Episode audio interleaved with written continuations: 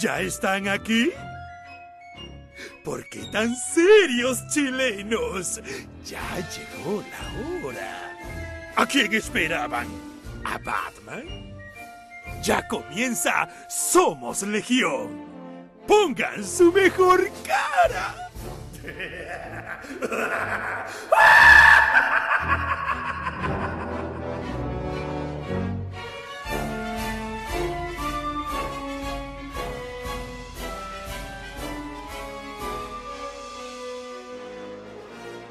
¿Cómo están amigas, amigos? Bienvenidos a una nueva edición del Web Show que le gusta a la gente. Esto es Somos Legión, como siempre, horario y día habitual, domingo, 22 horas para la gente que nos acompaña en directo, eh, mientras en la capital algunas de las comunas están sin luz. Nosotros nos acompañamos a los que tienen el privilegio de contar eh, con luz eléctrica. ¿Cómo estás, Ruso Michael Village, el dueño de esta franquicia? ¿Cómo te va? ¿Cómo está Claudito? Bien, la verdad que por suerte solamente algunas altas y bajas de voltaje no me afectó el corte de luz, por suerte, pero todo bien. Quiero aprovechar de darle las gracias a la gente por hacer del capítulo del día domingo pasado un éxito en, en- ¿No? en- ¿Fue en lunes? YouTube. No fue, no, fue domingo creo, fue sí, domingo. No, o bueno, lunes ya ni me acuerdo ya. sí, Yo creo que fue domingo. Sí, fue domingo, fue domingo. Oye, quiero darle las gracias porque la verdad que hicieron del capítulo uno memorable, le fue súper bien, eh, más de, llegamos casi a 320 personas más o menos eh, concurrentes en, en viendo el capítulo y por supuesto más de 2.500 eh, visualizaciones en YouTube, también en Facebook, así que muchas gracias a la gente por acompañarnos en ese especial de, de Snyder Cat que fue muy entretenido. Vapuleado porque entretenido. dinero con esas views. Yo creo Uf, que puta, weón. 5 lucas, ¿o no? Creo que no, pues, es que ahora más encima nos están quitando impuestos, entonces ahora como que estamos ganando menos. Ahora como que le debemos, le debemos a YouTube plata, güey. ¿Cachai? Así que nada, todo bien. ¿Cómo estás, Daniel? Apaga tu tele, Chazam. Ah, estoy, esa es la weá que sentía como un eco, weón. Sí, pues, tu tele, pues. Eh, te vamos, vamos a mutear por mientras al dueño de la franquicia, de, ¿cómo se llama?, de, de cómic más grande de Chile. Vamos, vamos a ver si el hombre no se tira detrás de una camioneta. Oye, eh, ¿cómo estás, Chaza? ¿Cómo, ha estado, ¿Cómo han estado las cosas en la tienda? Esta semana tuviste novedades, además. ¿Cómo, ha estado, cómo te ha pegado, además, el tema de, de- del- del- del Puta, confinamiento? que, puta, estuve todo el fin de semana en calzoncillo, weón. Qué rico. Eh, Pero eso no es novedad, Daniel, yo te he visto en la tienda así. en la- en la- no, pero calzoncillo así, pero bueno, me lo he cambiado en tres días, deben tener unas pelas de forro increíbles. Pero todo- A la tienda, Daniel, ¿cómo le ha ido? a Ah, la la tienda? tienda, no, pues la tienda de todo, todavía no voy, pues mañana me voy a la tienda. Vamos a intentar estar. Ah, no, la semana pasada estuvo bien entretenida, estuvo harta, harta gente, weón, fue mucha gente, viste que empezaron las cuarentenas, así que el día anterior a cada cuarentena, el día miércoles fue locura, y el viernes también. Pasa que la, eh, la gente aprovechó de ir el último momento antes que cierren todo, aunque no sé qué pasará esta semana, esta semana de la suerte. Oye, es una semana como de, de post eh, Snyder, diría yo. Está, está como, ha estado todo el mundo como una suerte de caña de Snyder Cut durante esta semana. Eh, ya se ha traducido además en distintos comentarios, en reacciones, en, eh, en, eh, en, y en esta permanente carrera que tiene Snyder y otra, y otra gente como por mantener el, el, el Snyder verso vivo. Pues ahora efectivamente estamos viendo ya en las redes sociales eh, eh, la- la- las reacciones de la gente por mantener vivo el, el- como la edición de Snyder y la entrevista que dio la presidenta fue de Sí, pues, de Warner Media, la, la, la banda más de Warner, Ann, Ann Sarnoff. que salió básicamente a pegarle una patada en la cabeza a toda la gente que quiere eh, mantener, digamos, la, la ligazón de Zack Snyder con el universo DC, a decir que, a desmentir que esto, que les encantaba, que les parecía fantástico, pero que no iba a haber una continuación, que no estaba en los planes y que lo que viene es maravilloso. Y además después empezaron como a bombardear con noticias de casting, tenemos casting de Pierce Brosnan eh, como mm, Doctor Destino. claro, eh, en la película de Black Adam, qué sé yo. Entonces, eh, ¿qué te parece, Ruso? ¿Qué alcanzaste a ver? ¿Qué alcanzaste a leer respecto de esta, como esta arremetida de Warner? Que por una parte no necesariamente apoyó eh, de manera evidente la salida del Snyder Cut y ahora está más bien preocupado de, eh, de hacer que la cuestión no siga aprendiendo. se nota la preocupación. Totalmente, si ustedes ven ahora las noticias, acaba de salir eh, Dwayne Johnson, La Roca, anunciando la fecha oficial de estreno de la película de, de Black Adam, que va a ser el 29 de julio del 2022. Acaban de anunciarlo la gente, los amigos de, de, Warner Media, al medio de Times Square, hicieron un anuncio eh, bien, bien estrambótico, ¿no es cierto?, con respecto a eso, y responde un poco a lo mismo que veníamos hablando, o sea, Warner lo que está haciendo ahora es tratando de tirar un montón de información sobre la sobre la palestra de relativo a, obviamente a todo lo que son superhéroes. Tuvimos el, estreno del tráiler de Escuadrón Suicida, buenísimo tráiler que vamos a estar comentando durante el día de hoy, por supuesto. Eh, el casting de Pierce Brosnan, lo que está pasando con Michael Keaton para lo que es la película de, de Flash, o sea, de una otra forma, lo que ellos están queriendo decir hoy, el universo DC está vivo, eh, el universo DC va a seguir vigente con una serie de lanzamientos y estrenos.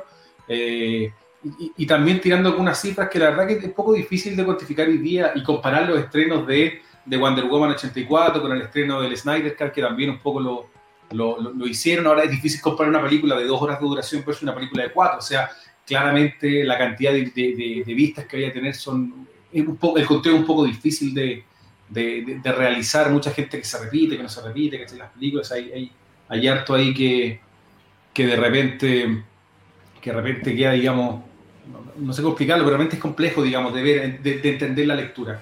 Yo creo que eh, para, para, toda la gente fue un, éxito que hayamos llegado hoy día a tener el Snyder Cut, independiente de si te gustó o no te gustó, pero, pero claramente tuvo una repercusión fuerte y nosotros sabíamos que esto iba a pasar, o sea, nosotros lo veníamos conversando y en general casi todos los medios, eh, algunos especializados, otros podcasts como nosotros, digamos, que, que hablamos entre amigos, que claramente esto iba a tener un golpe para Warner y que, la, y que la presidenta tenga que salir hablando, ansarnos nuevamente con respecto al tema, que tengan que estar haciendo desmentidos, que tengan que, que proteger el lanzamiento de la película con contra Godzilla, que, que hubo un, hay un intento fuerte ahí por básicamente boicotearla. Yo no creo que resulte, pero, pero está pasando igual. Eh, te responde que va a haber como una suerte de, de pelea durante este año eh, entre los fanáticos más duros de Snyder y obviamente el eh, Warner. No creo que Warner vaya a perder, pero, pero es entretenido el comidillo para nosotros de ese Oye, un sí. saludo para el Carlos Muñoz que superó, legionario que superó el COVID. Un saludo para él y para su familia, que afortunadamente todo salió bien. Oye, eh, bueno. ¿qué te parece a ti? A ver, estamos hablando de una semana en que debería haber sido glorioso para Warner en la práctica. Tenía un producto ligado a ellos, que sí que haya funcionado bien, eh, pero en la práctica todas las fracturas que nosotros suponíamos que habían respecto a Snyder, como que Warner no estaba tan seguro de, de, de entregarle tanto poder a él, que uh, hay problemas con los fans de Snyder, todo está como, como, como todo el, el, el, la trastienda sale a la luz a súper pocos días de que salió el Snyder Cut. Es súper extraño que cuando tú tenés algo que está funcionando tan bien, en vez de salir a celebrarlo, salís como a cortarlo. Y, lo que, y la entrevista que da la presidenta de, de Warner un poco es para cortarlo y además acusan las actividades o la, las actitudes violentas de, de, cierto, de parte del fandom. ¿Qué te parece a ti como, eh, como, era, era, de como pastor de Snyder en Chile? Era, era fijo que iba a ser esta weá porque mal que mal eh, se metió en el cacho ellos solos, la Warner se metió directamente ellos solitos en el cacho y ahora ya no son Warner, no es el dueño. En realidad AT&T es el dueño. Y si los huevones quieren... quieren ¿Sabéis que acá hay un problema? Yo creo que acá hay una pelea de poderes más grande todavía. Yo creo que acá viene el poder que va a poner a AT&T si le va... Si la, la hueá generó plata, capaz que se pasen por la raja todo lo que diga la, la susodicha. No se olviden que está, está, entró, entró hace poco, entró después de que la cagada de Snyder, ella está a cargo ahora, en la misma semana que empezaron a huevear con el David Hayer Cat, lanzaste el trailer del Escuadrón Suicida, que también empezaron a, a boicotear, que, que, tuvo que salir de Hayer a apoyar un poco, porque ya están, se me dieron un cacho, güey. Yo creo que este cacho no. O sea, bueno, no sé cómo remediarlo. Güey. Puede salir que salga una serie de Ben Affleck, no sé qué hay que hacer, pero hay que darle un regalito a los, a los huevones, si no te van a huevear todo. Pero si ya les diste no uno con la, una película de cuatro horas, pues chaza pero les importa. Más regalo que ese, la, la, pregunta, la pregunta es, yo, es, ¿les importan realmente los fans o básicamente te necesitaban contenido para lanzar HBO Max con fuerza y esa fue, esa fue la razón? O sea, si sabéis que hay que, hay que ser honestos. Si la razón del, del Snyder Cut no es porque le hayan hecho caso a los fans, si las productoras no están ni ahí con los fans, es porque necesitaban contenido de cuatro horas para, o sea, de un contenido grande para potenciar la plataforma de Pero Max. te- Nada más para eso. Si no hubiera existido HBO Max, o si HBO Max hubiese llevado una. un- mira, si HBO Max hubiese llevado un año más y hubiese tenido una suerte de la serie de- del tipo de, de George Martin, y la hubiera reventado y todo el mundo hablara de eso, no tendríamos Snyder Cut. Si la razón por la que tenemos Snyder Cut, hay que dejar de ser romántico, no es por los fans, si tampoco son tantos, weón. No, pero a el- lo que, a lo que voy que son, son un, pero son un grupo grande que huevea.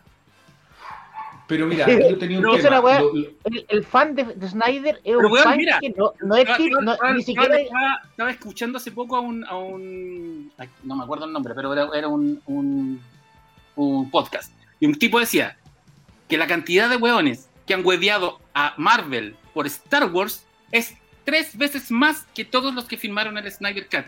Marvel nunca los ha pescado. Ay, Disney nunca los ha pescado. Sí, Disney ahora nunca lo ha La pescado, campaña por rehacer la trilogía de Star Wars es dos, tres veces más grande que la de Snyder Cut. La única, y este tipo decía, la única razón por la que tenemos el Snyder Cut, ya sí, hay una cosa romántica, el poder del fan, pero era porque Warner necesitaba un contenido potente para relanzar, para lanzar HBO Go y estaba, en este, estaba este material. Y aparte, Pero ¿qué si hay piensa esto? Trataron de voltearse el, el estreno de King Kong contra Godzilla, poniéndole malas notas en, IM en IMDB y en Rotten Tomatoes y no pudieron. La película está sobre el 75%. Oye, y la trataban, película, se metían y le dieron malas notas y no han podido voltearla. más. la película la- se- eh, las críticas son buenas. Dicen que es una tontera, como, o sea, que en el fondo tú vayas a ver, vas a ver lo que te prometen, que la película cumple con lo que promete. Es King Kong contra Godzilla. Si tú no, si tú pides una película de autor contra eso, te vaya a perder. No, si- claro, claro. pero sí, pero si- película de, de, de bicho y está llena. Bueno, yo me, me puse a, a investigar el otro día para estar preparado hoy día y me mamé eh, quién gana, weón. No, no, no, espérate. No, vamos a confesar el otro domingo, después del estreno, después del estreno del 31. weón. Ah, Y, y confirmé quién gana, weón. Confirmé por una por un por un cómic un cómic que, que, que lo subieron en YouTube, así como un cómic de esos. Esos, esos tipos que suben los cómics al tiro a, a YouTube y los comentan. Puta. Pero filo, yo mi prédica es que a mí los, los ¿cómo se llama? Los, spoilers me dan lo mismo, me importa el, el, camino, así aunque sepa quién ganó, Bueno, en términos del Snyder Cut habíamos conversado antes, y en la práctica, claro, era una inversión eh, inteligente para Warner. En la práctica era un, un- proyecto que podía tener en un mediano corto plazo respecto de, de las películas que se están haciendo, de las series que están haciendo, además que están todas con, en general con los rodajes detenidos. Entonces era una buena oportunidad para hacerlo. Conversamos también en, el especial de la semana pasada cómo dejaron de apoyarlo meses antes. En, en la práctica, Snyder se queda solo con su señora eh, promoviéndolo solo. Hoy día lo que salen a hacer es, están tratando de hacer una suerte de control de daño. Eh, el tema al que apuntan ya no es solo eh, efectivamente eh, que, no, que la visión de Snyder no va más, cosa que él se ha encargado además de decir que no están así, mira, como que siempre deja la puerta abierta y te ha tirado como cinco líneas de por dónde podía seguir la cuestión, juega un poco a eso, pero también, eh, y, diría que eso es lo más curioso, es un estudio que sale a criticar a la gente que ve sus películas, porque vio una película que ellos mismos ofrecieron. Eh, tiene razón cuando dice, claro, yo he visto así como en la campaña y es, eh, no protestemos contra Warner, sino que vayamos por AT&T un poco, ¿cachai? Como pa- pasemos por encima para lograr que esto siga. Eh, pero es bien, es bien curioso. Yo creo que no me había tocado ver eh, que un estudio, en vez de celebrar el éxito de un producto de ellos, salga a poner paños fríos y a criticar a los fans. Creo que no lo había visto nunca. es que sabéis qué, es que pon- tú te pones en el lugar de, de esta gente mala, porque son los malos de la, de la son el Sí. imperio, y es igual Buen que, porque, porque básicamente no es la recepción del Snyder Cut, más allá de que los fans a todos nos gustó, bla, bla, ha sido transversalmente buena. La crítica ha sido buena. Yo he leído gente que no le gustó la película del 2017 y que escribió del 2017 y escribió crítica, así que era una mierda, diciendo, "Weón, me mamé estas cuatro horas, no me aburrí, los personajes tienen profundidad, eh, sí, tienen cuestiones que no me gustan porque no me gusta el- el- como, como film Snyder, pero la película es buena. Entonces, y además, ojo, hay una campaña de los direct, de un montón de directores de la industria a favor del Snyder Cut que lo están celebrando. Desde los hermanos Uso hasta, hasta Pero es que eso es peor, weón. Te digo una cosa, yo creo que lo peor que le puede haber pasado es que le fuera bien. Porque le fuera bien en el fondo es puta, weón, le estáis, le, le estáis quitando la razón a todos, o sea, le está- estáis diciéndole directamente a todos los buenos de Warner son weones. Nadie quiere que te digan weón en la cara. No, pero a los, a ejecutivos en general. Sí, pues a nivel de director, imagínate lo que es que un director, por primera vez en la historia probablemente, le gana al estudio. Le dobla No, la mano al Es estudio. que, es que además, ojo, se hizo justicia para, para el olvidado, para el vilipendiado gremio de los guionistas. Cada vez que una película era mala, el público en general decía tiene problemas de guion, el problema es el guion, el problema es la historia, después el problema es el director. Ahora los malos van a ser el productor. Ya, ya, ya con esta No, no, película queda claro que son los productores que tienen el derecho del Final Cut y que pueden cambiar, eh, y- o sea, en la mesa de edición tú podés cambiar el guion de una película. La Pero, perspectiva que tiene la gente hoy día de los estudios cambió. ¿cachai? Porque en el fondo eh, queda mucho más en evidencia, especialmente con el Snyder Cut, como decís tú, el- el- la influencia del estudio y la, eh, la injerencia del productor general, la injerencia del estudio, en este caso la injerencia hasta del presidente de una gran corporación como Warner. Entonces no es menor eh, el cambio de perspectiva, el cambio de paradigma si esto va a generar más ruido, como dice Chaza, sí, o sea, efectivamente vamos a tener ruido de parte de la gente, de los, de los fanáticos de Snyder, que ya tienen la práctica de, eh, qué sé yo, organizarse, hacerse visibles, eh, van a estar en las redes sociales, y después se retoman los eventos, van a estar en los eventos, digamos, yo creo que Warner no, no- se la va a llevar pelada, porque en la práctica los tipos van a seguir presentes haciendo ruido. Si eso va a generar o no, efectivamente, que volvamos a ver algo parecido a algo de Snyder, yo no lo veo tan claro. Si fueran suficientemente inteligentes, la gente de Warner lo que haría sería tratar de canalizar el Snyder verso eh, hacia, alguna, hacia algún formato, ya sea a través de una serie donde Snyder quede como productor, o ya sea a través de los cómics donde puede darle una continuidad a su universo. A mí me parece que esa es como una solución intermedia, para Sí, no y- y lo que- completamente. Ojo, y si le va bien a, a The Suicide, Suicide Squad, que yo creo que le va a ir bien, el trailer es una Está muy bueno, weón. arriba, yo creo que También está Snyder, ahí se puede, sí, pues, También está Snyder con la señora. ahí se puede gatillar que estos gallos digan, es que de- hagamos el estreno de la película del, del, del corte anterior de, de ayer en HBO. Porque el, direct, el ¿cómo se llama el director de, de, de Suicide Squad? El de los Guardianes de los Guardianes de James Gunn. James Gunn. dejó tirado que es- había tomado en cuenta eh, ciertos parámetros del guion original de, de Suicide Squad. Sí, ahora, ojo, ojo, porque en el fondo, bueno, James Gunn es un, un- tipo que, que curiosamente... También le ganó, también le ganó el ejecutivo. Sí, para el tipo de películas que hace James Gunn es un, es un tipo, un tipo atípico, porque es autor. ¿Cachai? Tú distingues una mano de él que estaba en los Guardianes de la Galaxia y que tú, lo- y tú veis el trailer ahora y se nota la mano de James Gunn, es heavy. ¿cachai? Se nota que tenía un personaje que también que habla poco, que es grande, se nota en el tipo de humor, ¿cachai? Se, se nota en el tipo de, en la canción que... Sí, eh, pues todo, pues, la banda sonora completa se nota que tiene mano ahí. Loco, usó a Stallone, weón. ¿cachai? No, Es- pues, weón. Y tiene tallas, y tiene tallas de doble sentido para grandes, po, weón. pues, digo, Hay es- un par de chistes para se la, igual. la- la de Los Ángeles es heavy. Es digna de Shazam esa talla. por eso digo, A ver, el tipo, eh, James Gunn es autor. eh, En un contexto de estudio, de película de cómics, lo que queráis, el tipo es autor y tú distingues la mano de él, así como nos pasa con Taika Waititi, ¿cachai? Que uno también ve la mano de él, ¿cachai? Eh, es una buena cosa que haya alcanzado a hacer esto en para DC Warner antes de volver a Marvel, que me imagino que lo van a dar de amarrar de vuelta todo lo que pueda. También es, como dijiste Sam, un buen ejemplo de un tipo que le dio la mano a, a toda la ola de cancelaciones, ¿sí? que no es menor. Eh, su, digamos, la pelea que ganó no, no, no es poco. Ahora, el trailer es tremendo. ¿cachai? Yo creo que, bueno, DC, Warner, tiene buenos trailers, hay que decir. El Sí. trailer, de acuérdate que el trailer de, de, de la primera Suicide Squad era, era tremendo con. Queen, el con Queen. Claro, tú quedabas es que puta, póngale cuenta, ¿acordáis? Sí, pues era increíble. Era como después era por ahí hoy día que estuvo viendo todo- Highlander. ¿Sabes todo cómo, mejora. cómo mejoran las películas con Queen? Puta, weón, ¿cómo mejor una película con Anderson sonora de Queen, weón? Oye, hablando de eso, en, en, en iTunes y en Filming está la edición 4K de Flash Gordon, weón. Y se la, ve. la tengo. Y se ¿Será ve una buena idea? y sabéis que aguantan. Es ¿Por que puta, es que es el tema, weón. Yo hoy día, por ejemplo, yo hoy día, yo creo que queríamos hacer un día así y empezar a comentar de películas que aguantan el 4K.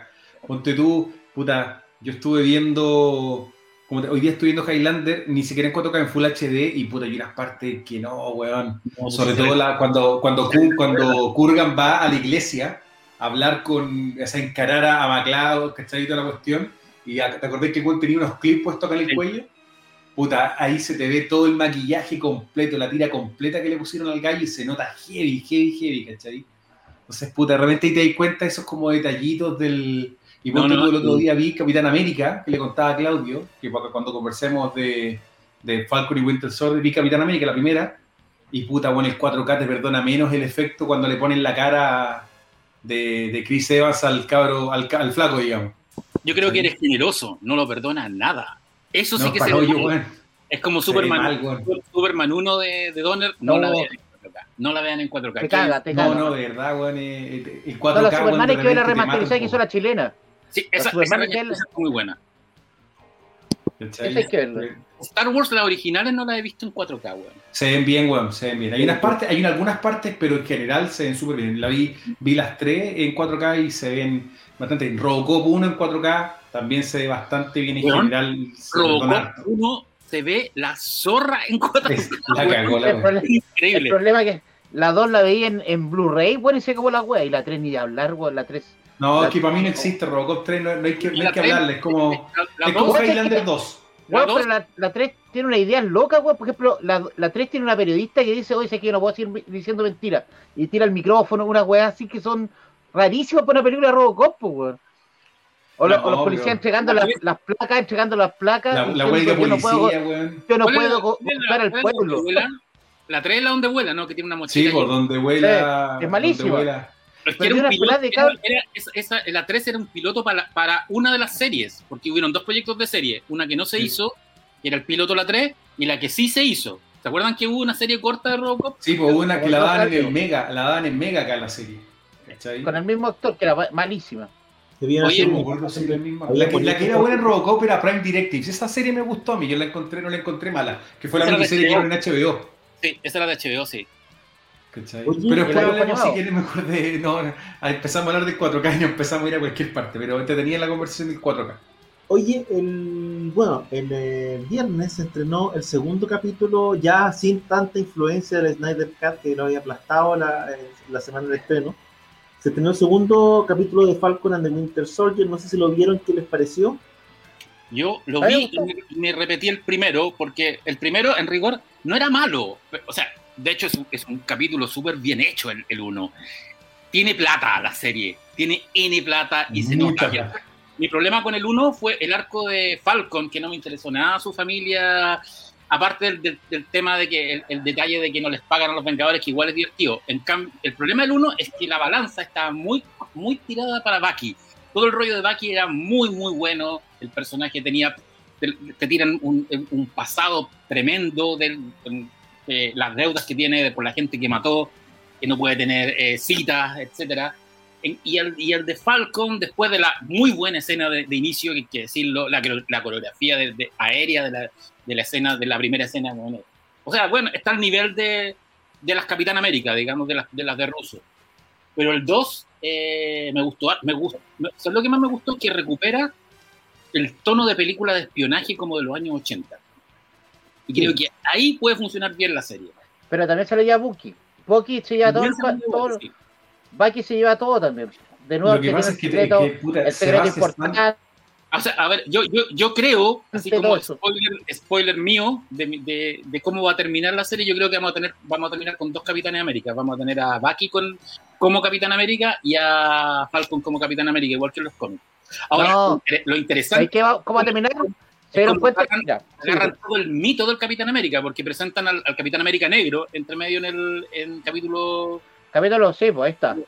Aparece el compañero del, de, del, del USA, ¿no? ¿Cómo se llama el, el segundo Capitán América? Usa gente, usa gente. US, US Agent. Y no, bueno, nada, me agarró. Se O sea, yo, yo quizás el primero no lo pesqué tanto porque venía con el hype de haber visto la noche anterior las cuatro horas del Snyder Cut y haberme acostado a la hora del También sale, si se Pero- fijan, sale también el Capitán América niño, que es el sobrino, el sobrino del Capitán América negro, que es el de los jóvenes Vengadores, igual los dos personajes que salían en la guerra, en la de WandaVision. Bueno, ya estoy sí, juntando a los jóvenes Vengadores. Ya tenéis tres personajes eso- presentados. preguntar. Están, sí, están los jóvenes Vengadores en esta, en esta saga. Y además hay algunos guiños al Capitán América de... O sea, es Steve Rogers el, el personaje, pero a mí una, una de, mis, de, mis, de mis favoritos del Capitán América de la vida es el de Mark Byte, el hombre sin, el hombre sin patria. Y, y hay, hay la- esa, esa cosa de guerra fría que tenía ese arco, lo veo en esta serie muy interesante. Además que esa parte cuando se bajan y bajan a Valdivia, ¿cacharon, no? Como que bajan, a, bajan al sur de Chile en una y, y la referencia de Chile además está muy divertida. ¿Qué te pasó, Ruso, a ti con la serie? Me, me- comparto harto lo que comentan acá. La encontré un buen, buen segundo capítulo. Me gusta mucho eh, el rango que tiene Sebastian Stan en general, cómo, cómo se mueve, cómo él presenta un poco la nota más, más intensa emocionalmente, en el momento en que, en que se están encarando, ¿cachai? Y le dice, bueno, uno se, se equivocó contigo, quiere decir que también se equivocó conmigo, ¿cachai? Ese- todo ese rollo lo encontré muy entretenido. La dinámica, como también comenta aquí la gente en, en, en- ¿cómo se llama los mensajes? Me gustó mucho la dinámica entre los dos actores. Lo único que me pasa, que te lo había comentado en otro momento, es que el tema con los super soldados, weón, es, es lo que me. El único rollo que yo tengo, weón, donde empiezan a meter super soldados como si fuera un tratamiento ambulatorio en Tacna, weón, convertirte en super soldado, ¿cachai? Esa parte me molesta un poco. Sí, pero después de este capítulo- cómo va, cómo va a terminar. Pero es verdad, es Pero verdad. es que, por eso lo que le comentaba Claudio, yo después de esto me fui a ver la primera Capitán América, ¿cachai? Dije, puta, quiero ver la primera Capitán América. Y hay todo un cuento de que convertirte en un super soldado era más que solamente un suero, más que solamente un, un- un remedio, un tratamiento, lo que sea, sino que tiene que ver con otras características de la persona, ¿cachai? Entonces, hacían que ser un super soldado fuera algo distinto, ¿cachai? Algo un poco más especial. Y, y acá la cuestión que aparezcan weones como, bueno, si voy a la farmacia, weón, y, y, puta, tiene kriptonita, plutonio, ah, aquí tiene el remedio super soldado, la verdad que me. Pero Civil esa War terminaba, me, me choca un poco. pero Civil War terminaba con muchos super soldados. Si tiene que ver por ese lado. Es que, Como puta, que vos, pero no, tenía- está bien, Sí, pero nuevo, los así como que mata- mata los meten demasiado, ¿cachai? Como que prostituyeron un poco el concepto que en la primera Capitán América lo trataban como algo muy particular, ¿me entendí? No cualquiera se podía convertir en super soldado. Y es lo que le decía el doctor Ensign y le decía a Steve Rogers, ¿cachai? Algo que tenéis que, algo más. ¿sí? Me gustó ese concepto, por eso Oye, lo fui a ver, digamos. Parece que va a haber un giro con Simo. Simo no va a ser villano, weón. No, Va a ser si va a ser como- villano. Va a ser como Va a ser como Citizen B. ¿Te acordáis de los Thunderbolts? ¿Sabéis qué pasa? A mí me pasan varias cosas con la serie. Creo que de partida, bueno, sí, está súper bien hecha, tiene plata, lo tiene todo. Me pasa un poco que sí le pesa eh, ser una serie sobre dos personajes que no le importan mucho a nadie. Eh, y en ese sentido, eh, probablemente se va a ver, a- le va a pegar un poco. Y me pasa, tiro, tiro así como a nivel de, de mi casa, como que a nadie más le importa la serie. Y en general son personajes que nunca han calentado mucho. Eh, la serie está súper bien hecha, como dice Pancho, está súper bien hecha a nivel de producción, a nivel de actuación. Eh, sí me pasa que encuentro que la, como el- el- el- el- no hay un villano todavía, ¿cachai? Y como que los villanos es una cuestión media nebulosa, con un, con un, eh, eh, con un conflicto con un leitmotiv que tampoco te queda tan claro, ¿cachai? Entonces no, no, no encuentro atractivo todavía la parte de los malos. Encuentro el villano, el villano hasta ahora es el, el segundo Capitán América, pues, o sea, el nuevo. O sea, Sí, es un antagonista, no sé si un villano, ¿cachai? Encuentro mejor la dinámica eh, como de Bucky, ¿cachai? Encuentro choro la, la dinámica entre los dos personajes, pero me pasa que no hay un gran villano. Y claro, está el tema con este Capitán América nuevo, que también es súper raro, porque no es un super soldado, ¿cachai? Pero te da a entender como que, oye, cualquier entrenando puede tirar el escudo y te de, Claro, que- que- de bote es como tirar un frisbee. no, pero ahí, ahí tienen que hacerse cargo de eso, porque se supone que no era tan fácil tirar, ma- manejar el No, que también es rara esa weá. Entonces, eso Va- tiene Van a contar después que se inyectó algo. Tiene, bueno. o sea, tiráis un, tiráis un escudo como de, de, de qué materiales, de vibranium, y no lo agarráis, te cortáis, te divide en dos como si un hacha. Pero es súper raro, ¿cachai? Es como que no, eh, no, no, no tiene el, eh, la explicación todavía, ¿cachai? Es como Yo que este- practiqué toda mi vida para tirar pollo. Yo No, no, muy bien pollo. Puede ser eso. No, tipo que va, no sé, pues, estáis peleando contra estos super soldados malos en teoría, ¿cachai? Y, lo- y lo- los tipos que tienen más experiencia y están más preparados, que son Sam Wilson con su super traje y, y el, y, y Bucky, que sí tiene, eh, que sí es entre comillas un super soldado y tiene su brazo, qué sé yo, le están dando la torta. ¿sí? Y llegan estos otros dos tipos, que se supone que son militares entrenados nomás, eh, y les va mejor. Pues igual es raro el... el- el- Sí, es, es rara esa dinámica, weón. Sobre todo que aquí un buen entrenado de 80 años, pues, weón. En la Guerra Fría, o sea, un tipo. Y tú después te das cuenta que los otros weones no son ni siquiera soldados entrenados, básicamente son unos gallos que tienen como un, una suerte de agrupación que quieren unificar el mundo, ¿cachai? Que no tienen entrenamiento. Pero tienen la super fuerza.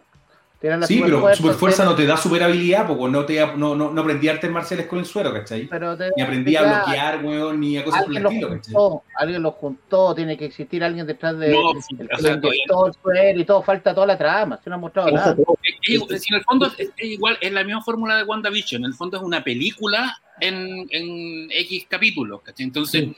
estamos, re- estamos recién en el primer acto. Eso Es- me pasa. Eso me pasa. Me pasa que en el primer acto. Además que vamos a, vamos a Ni saber... siquiera en- tenemos la mitad de la serie. los tipos inyectan algún, algún nuevo tipo de suero del super soldado, también tienen entrena- entrenamiento, entonces, eso lo van a ir Como una, una milicia. Ahora- El gobierno, el gobierno Ahora, americano también tiene. un montón de, de temas sin justificar, pero creo que acá, conociendo más o menos la línea de, de- de estas, de- porque la encuentro, yo, yo encuentro que está en, la en una moral muy parecida a la de a la, a la de Winter Soldier, que sigue siendo mi favorita, mi, favorita del MCU. Es muy buena, weón. Eh, es una película que, que la gracia que tiene es que responde todo lo que, lo que, lo que pone en pantalla. Todo Sí. tiene un porqué. Y yo creo que acá igual van, porque, porque tiene, porque si ustedes se fijan, esta serie tiene un, es raro decirlo, pero es, es- es igual que, Win- que Winter Soldier en el sentido de que tiene una, un acercamiento a estos personajes desde una óptica realista. Personajes con problemas psicológicos, personajes con deuda, eh, eh, un thriller eh, político estratégico, guerra, terrorista. No tiene supervillanos, no tiene magia como tenía eh, WandaVision. No tiene, esto, este, este, porque de alguna manera, las películas de Capitán América en el MCU, básicamente Winter Soldier, es como el Dark Knight de- del MCU, en el sentido de que es la película, entre comillas, realista, ¿cachai? Que se acerca al mito del superhéroe Marvel desde, eh, desde el thriller, de- eh, desde el techno thriller, así como el Dark Knight de Nolan se acercaba al- a, Batman a través del, thriller policial, que te, hace, que te hace que el personaje tenga una óptica más, esto puede pasar. Y, y, y Falcon, el soldado de invierno, sí, tú la mirás y decís, sí, es una, esta es una serie, eh, hay, hay un conflicto que puede pasar dentro del universo planteado por Marvel, por, por Marvel. No hay poderes sobrenaturales, hay... Sí, pues son series que te ofrecen como estas intrigas político-militares, ¿cachai? Que Pero- se escriben en distintos géneros, son películas, son series de género al final. Es de género. Eh, Además tiene superhéroes, pero es de género, es súper Pero te que- fijaste cuando decía de de qué se trata el esta serie. inicio, el inicio de- Mago post el primer, el- la, la primera secuencia de, de- de la serie, de toda esta historia cuando, va- cuando persigue los helicópteros, era como una versión cara de Lobo del Aire, de lo que veíamos en los 80, esas Sí. típicas series de, de, de- de Guerra Fría y de espionaje, de máquinas increíbles, etcétera. Entonces tenía esas cosas, tenía, era, era como una novela de Tom Clancy con superhéroes. Eso es, ¿Cachai? efectivamente, es, es- es claramente va, va por ahí. Ahora, eh, me pasa igual que, claro, yo, yo estoy entusiasmado, me gusta la serie, pero sí encuentro que, eh, que es una serie que habría que maratonear a lo mejor, ¿cachai? Que habría que verla completa de una tirada más que no sé si me funciona por capítulos tanto, hasta, Sí, sí. hasta ahora. ¿Te Es como? Wanda, es como WandaVision, como lo que Wanda. que necesitábamos más capítulos pa- para conocer el arco. Yo creo que esta serie va a ser igual. Yo creo que en el capítulo 3 y el capítulo 4 vamos a tener una, un gran momento climático, un, un primer, eh, un, un- no un momento climático, un, un giro. Un, un giro, un primer pero- giro que va a ser como.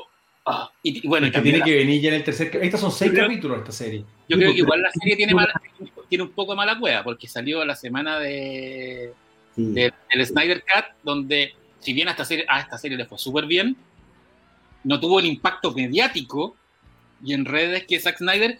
Y además, digámoslo, este, este, este, este fin de semana también se estrenó la que yo creo es la mejor serie de superhéroes en lo que va del año, que es Invincible en de Amazon. la que vamos a hablar Prime. ahora. Sí. Eh, pasemos a Invincible al tiro. Si está Falcon and the Winter Soldier, tenemos para buen rato. Buen Tenemos rato. todavía cuatro semanas para hablar de, de Falcon y Winter Vamos a Soldier, hacer- que démosle.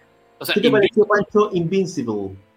Yo la estaba, bueno, me- me- me- siempre me gustó el, el título, el cómic de, de Kidman, y la estaba esperando desde el, primer tráiler, y, y ese día, el jueves en la noche, apenas alguien dijo en, en, en Twitter, puede que la suban a las 9 de la noche, ¡pa! Entré a Amazon y estaba a las 9 de la noche.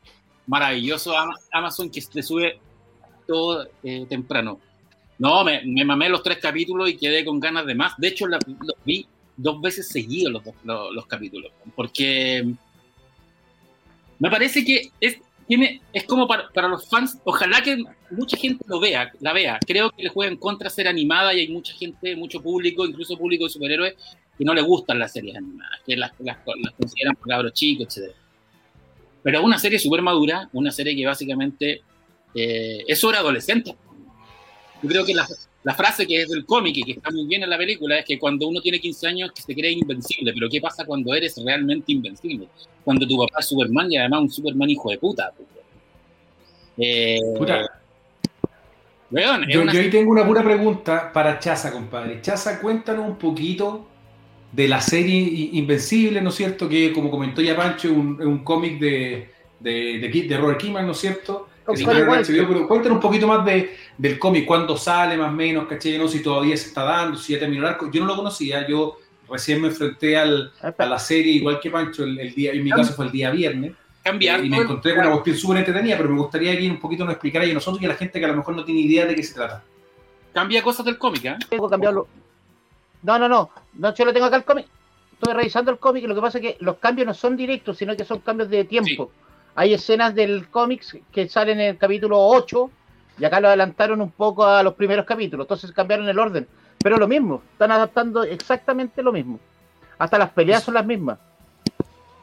Por eso, ahí cuenta un poquito, Chaza, cuenta un poquito el origen de cuándo sale, cómo, cómo funciona. Robert Kirkman es el creador de Walking Dead, de primero. Por ese, por ese título se hizo más famoso que el título donde que creó en, las, en, la, en Image Comics.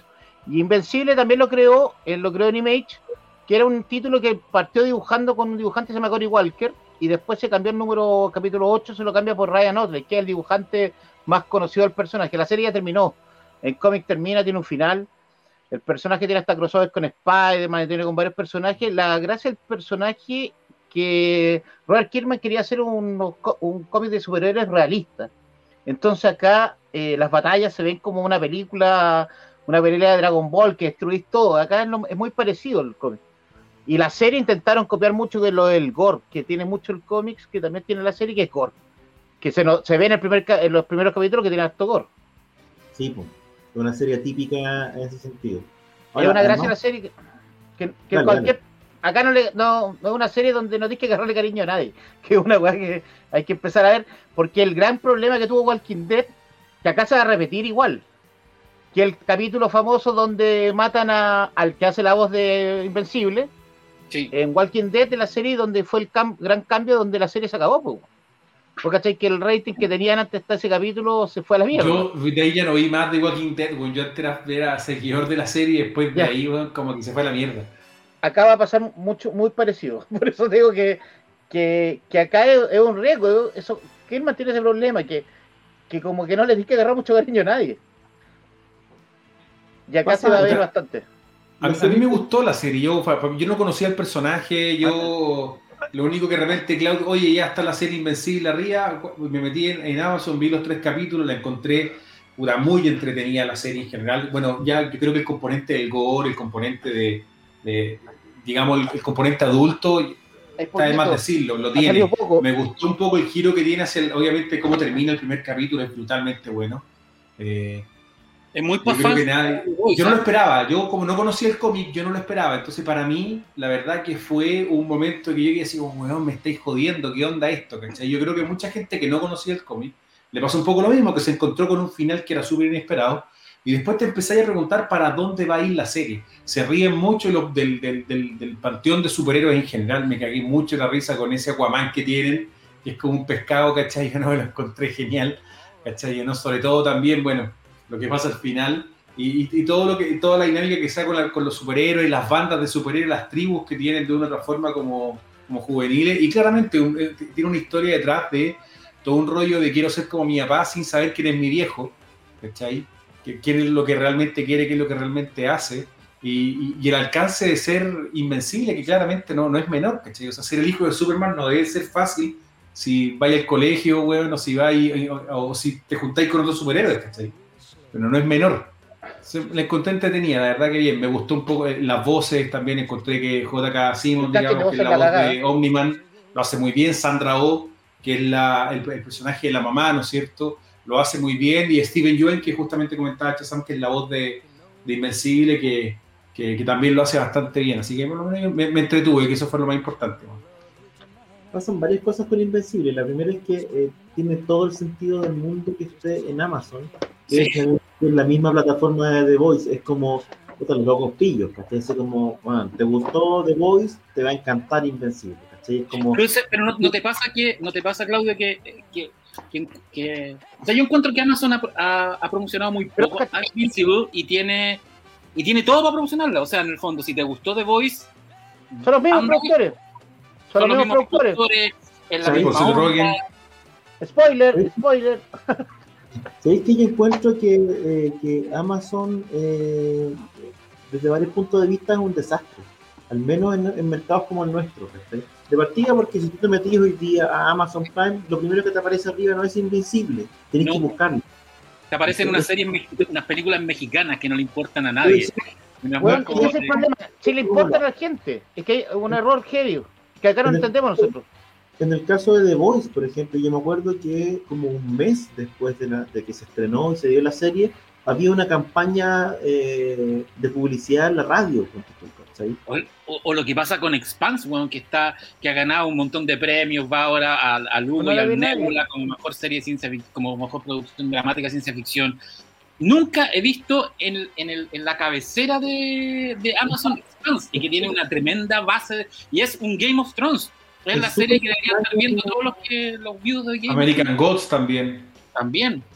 Es súper extraño, mira, tienen la peor interfaz de toda la de toda la no encontráis las cuestiones, no te aparecen en la cabecera, no las promocionan demasiado, entonces tú decís, chuta, estos gallos quieren que los veamos o no. Pero por otro lado, están generando contenido súper interesante. Aquí además, eh, lo que te muestra el, estreno Invencible también es una línea, ¿cachai? Es decir, nosotros tenemos una mirada respecto a los superhéroes en nuestro contenido original y vamos a amasar más público con esto. El público de The Voice, The Voice es una tremenda serie, creo que Invencible le va a gustar mucho a la gente que le gusta The Voice me pasa con Invencible, encuentro que está súper bueno y encuentro que tiene una cuestión súper inteligente a nivel de, de guion, que tiene que ver con que no se toma mucho tiempo para presentar los personajes porque entiende que como están hechos desde, desde el cliché, o, desde el arquetipo, o desde la referencia a un personaje que ya es conocido, tú ya vaya a cachar la referencia, por lo tanto no me detengo en eso y paso a lo siguiente. Probablemente en una serie live action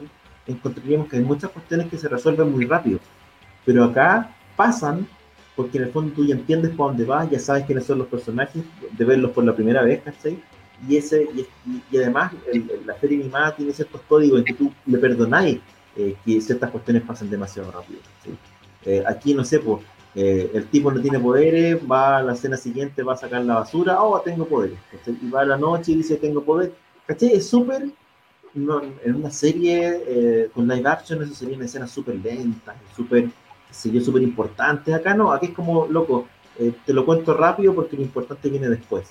No te explico quién es el personaje que anda de noche y tiene un traje oscuro y tiene una cuestión y, y tira cosas, porque tú tienes que entender que es una referencia a Batman no te explico quién es el personaje, ¿cachai? Es como tiene, en ese sentido, confía en el, en el, en el, Su público.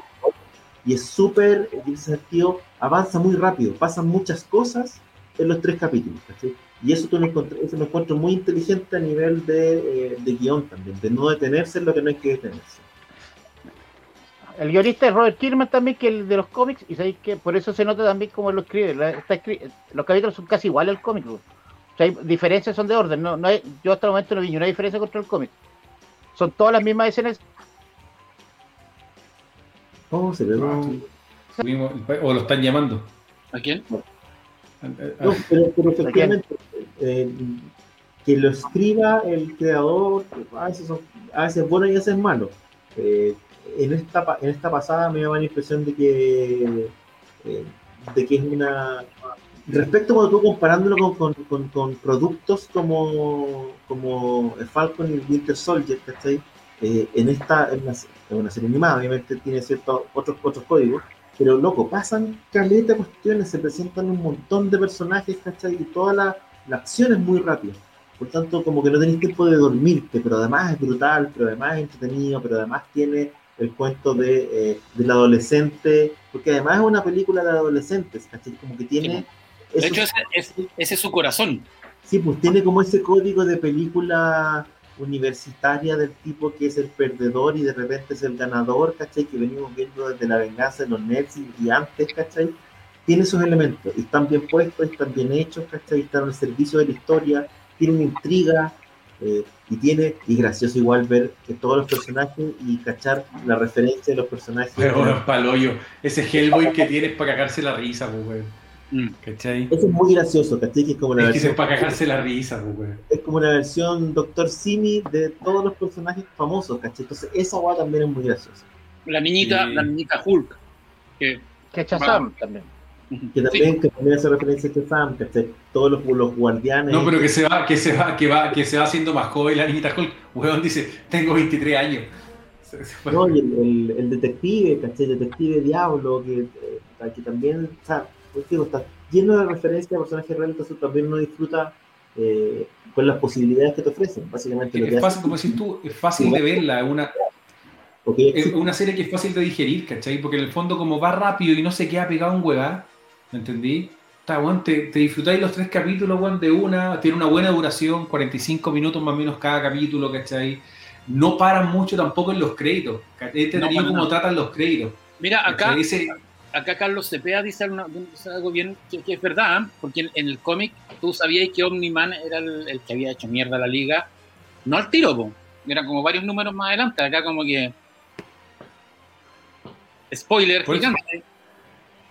Por eso, Por eso pero, pero cambio que viene después, po. más rápido, pero, pero por ejemplo, la, a ver, o sea, con spoiler, cuando pelea con el marciano, el papá ya no estaba.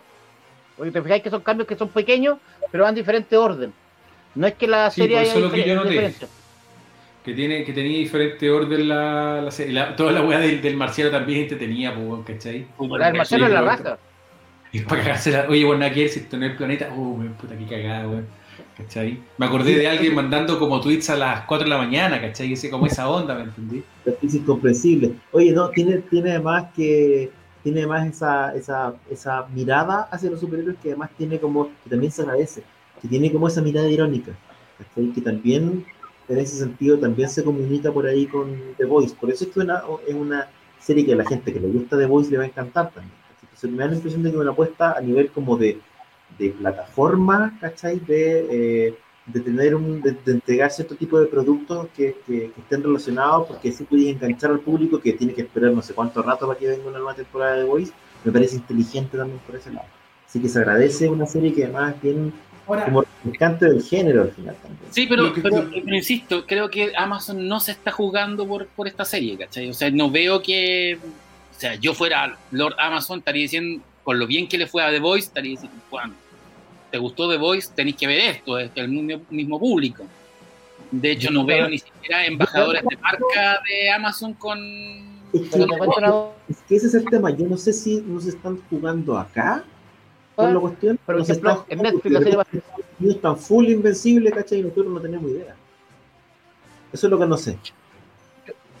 que Netflix, Que Netflix, por ejemplo, weón, la serie más vista sigue siendo Betty la Fea, po, weón. Todas las semanas, weón, Betty la Fea la ve la gente, weón, en mi casa se ve Betty la Fea.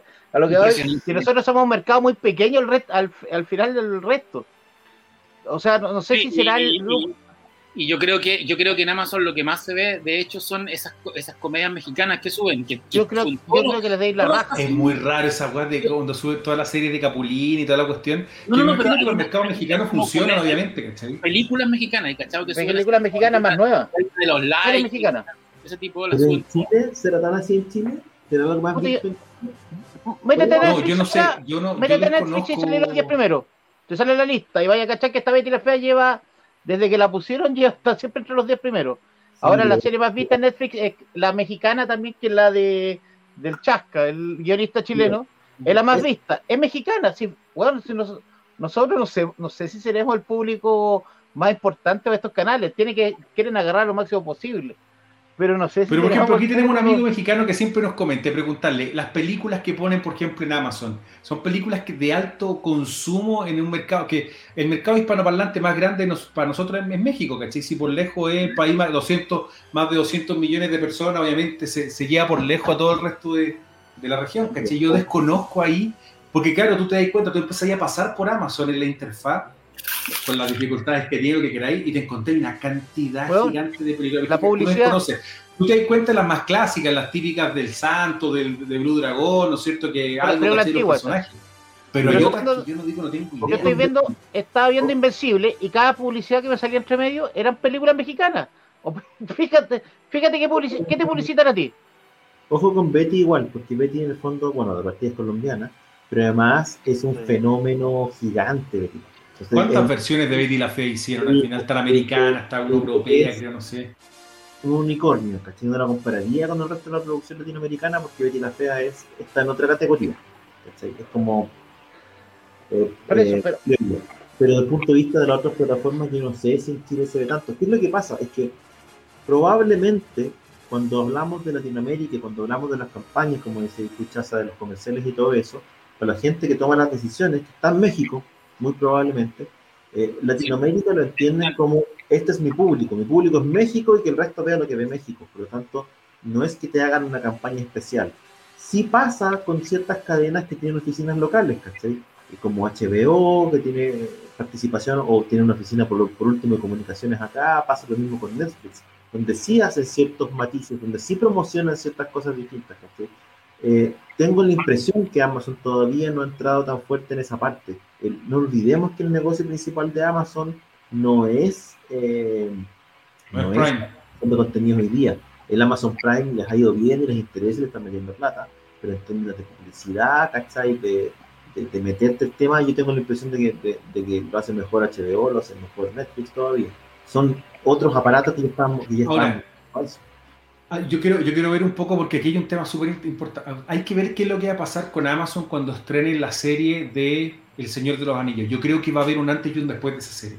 Es la producción online que más plata la ha metido. No sé cuántos miles de millones de dólares va a tener la, la serie, la segunda era El Señor de los Anillos. Por lo tanto, yo quiero ver, porque es una apuesta muy fuerte que están haciendo en una serie de Viene a mitad de año. ¿no? Viene, viene a mi, No a- sé cuándo, no tengo claridad cuándo viene. No sé si viene esto o viene el próximo. Compite con, No, no. a- con Fundación de Apple. Sí. Hay que, la gente, hay que la gente comente también si es que saben un poquito. Yo he leído, pero no he leído mucho cuándo viene. Quiero ver. Yo creo que eso va a ser un. Para mí ¿No? es un antes y un después de lo que viene. Y lo otro es que va a pasar con HBO Max, pensando en que anunciaron el contrato que firmaron, que debe ser el contrato más millonario que se ha firmado con un escritor, ¿no Sí, es pues, cierto? El que firmaron con, con. George R. R. Martin para la producción de varias series y un montón de cosas. O sea, olvídense de que van a ver la terminación de Game of Thrones del libro. ¿ah? Sí, o sea, dijimos, lo dijimos hace muchos capítulos. Martin no va a terminar Game of Thrones, pues, si no le interesa. ¿Para qué va a terminar Game of Thrones? No, ya, lo va a terminar. no. ya se, No, ya la pues, terminó. No, no, nadie se puede demorar tanto tiempo en escribir un, un libro. güey. Se va a morir No, por eso te digo, y más- antes. Se va a morir de sobredosis de chinchule, el amigo. Puta, bueno. Ahora, yo creo que- el, el- el contra- el- el contrato soñado para cualquier generador de contenido. El tipo va a estar sentado, van a llegar los ejecutivos. ¿Qué se te ocurre? Ya, tengo una serie sobre dragones que se convierten en autos. Yo, listo, pa. démosela a, a, esto, a estos showrunners que la desarrollen y básicamente idea de George Martin desarrollada por Shazam y por Claudio. Oh, tengo una idea de eh, un ratón gigante, ya. Te la va a robar eh, Claudio, pero va a decir George. El weón es heavy, el weón, el, el, viejo está en su. Porque Martin no se va a mover de su casa en Texas, donde llega con su señora y sus 38 gatos.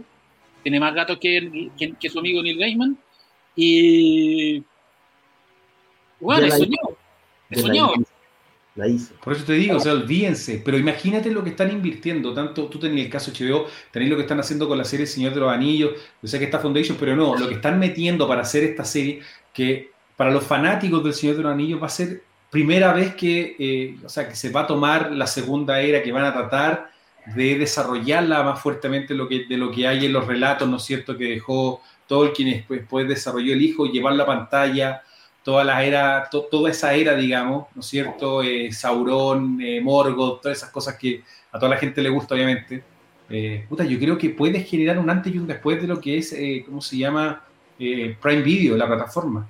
Ahora, estamos de acuerdo que la interfaz como lo yo. Ahora sí, lo que les recomiendo es lo siguiente, a la gente, si puede y tiene un televisor que sea Smart TV, que tenga una, una cuestión de aplicaciones, ocupen la aplicación del televisor y no de otras plataformas es mejor, es más estable la aplicación de la tele, por ejemplo, de los LG, de los Samsung, que la aplicación de un, de un Chromecast o del PC o cualquier cosa. Yo la, la tuve, la, la, probé y por lo menos podía adelantar las intros, podía hacer cosas es que, a mí que las otras no podía hacer. A mí, yo tengo Apple TV y en el Apple TV me funciona mejor que en, que en el... Puta, yo tengo Apple TV también, si es que me funciona como el orto. Estoy viendo la serie y nunca parte el capítulo siguiente. Es Siempre malo. me tiene un error. Siempre me dice error y tú te tengo que apretar el botón y poner manualmente el capítulo siguiente. No me tira la, la continuidad, ¿cachai? Claro, a, Me mí, carga la a, mí, a mí, de hecho, la, la aplicación de, de, Netflix y de Amazon en, en mi televisor, que es, que es Samsung, se queda pegado. En cambio, bueno.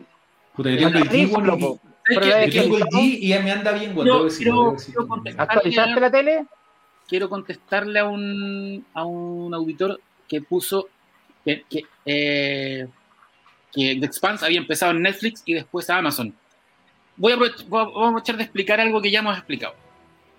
Las series, están las series originales de las plataformas y las series arrendadas por las plataformas por determinada eh, temporada. Hay gente, que, hay personas que, que, que tuitean que oh, estaba viendo tal serie en Netflix y la sacaron. ¿Por qué la sacan? Si usted sigue una serie, yo le doy un consejo. Googleela o métase al Wikipedia la serie y vea de quién es la serie. Si la serie dice Netflix, va a tener toda la vida para poder verla. Si la serie dice Warner, Disney, Apple, en Netflix Latinoamérica, trate de verla rápido porque es probable que esa serie esté entre 6 meses y 12 y, y, un año o dos años en Netflix y de ahí cambie a la plataforma. Lo que ocurre, eh, The Expanse es una serie original del Sci-Fi Channel. Era una serie de bajo presupuesto, una serie muy humilde, que en Latinoamérica llegó a través de Netflix las primeras dos temporadas. La serie comenzó a irle bien y empezó a encarecerse, pero tampoco tuvo números tan grandes, por lo tanto Sci-Fi Channel la cortó. La cortó y por lo tanto ahí Netflix tam también, la, también la, la, no tenía material. Y lo que hace Amazon es que compra la, la licencia, compra The Expanse y la producen ellos desde la tercera temporada, desde la tercera o la cuarta temporada en adelante.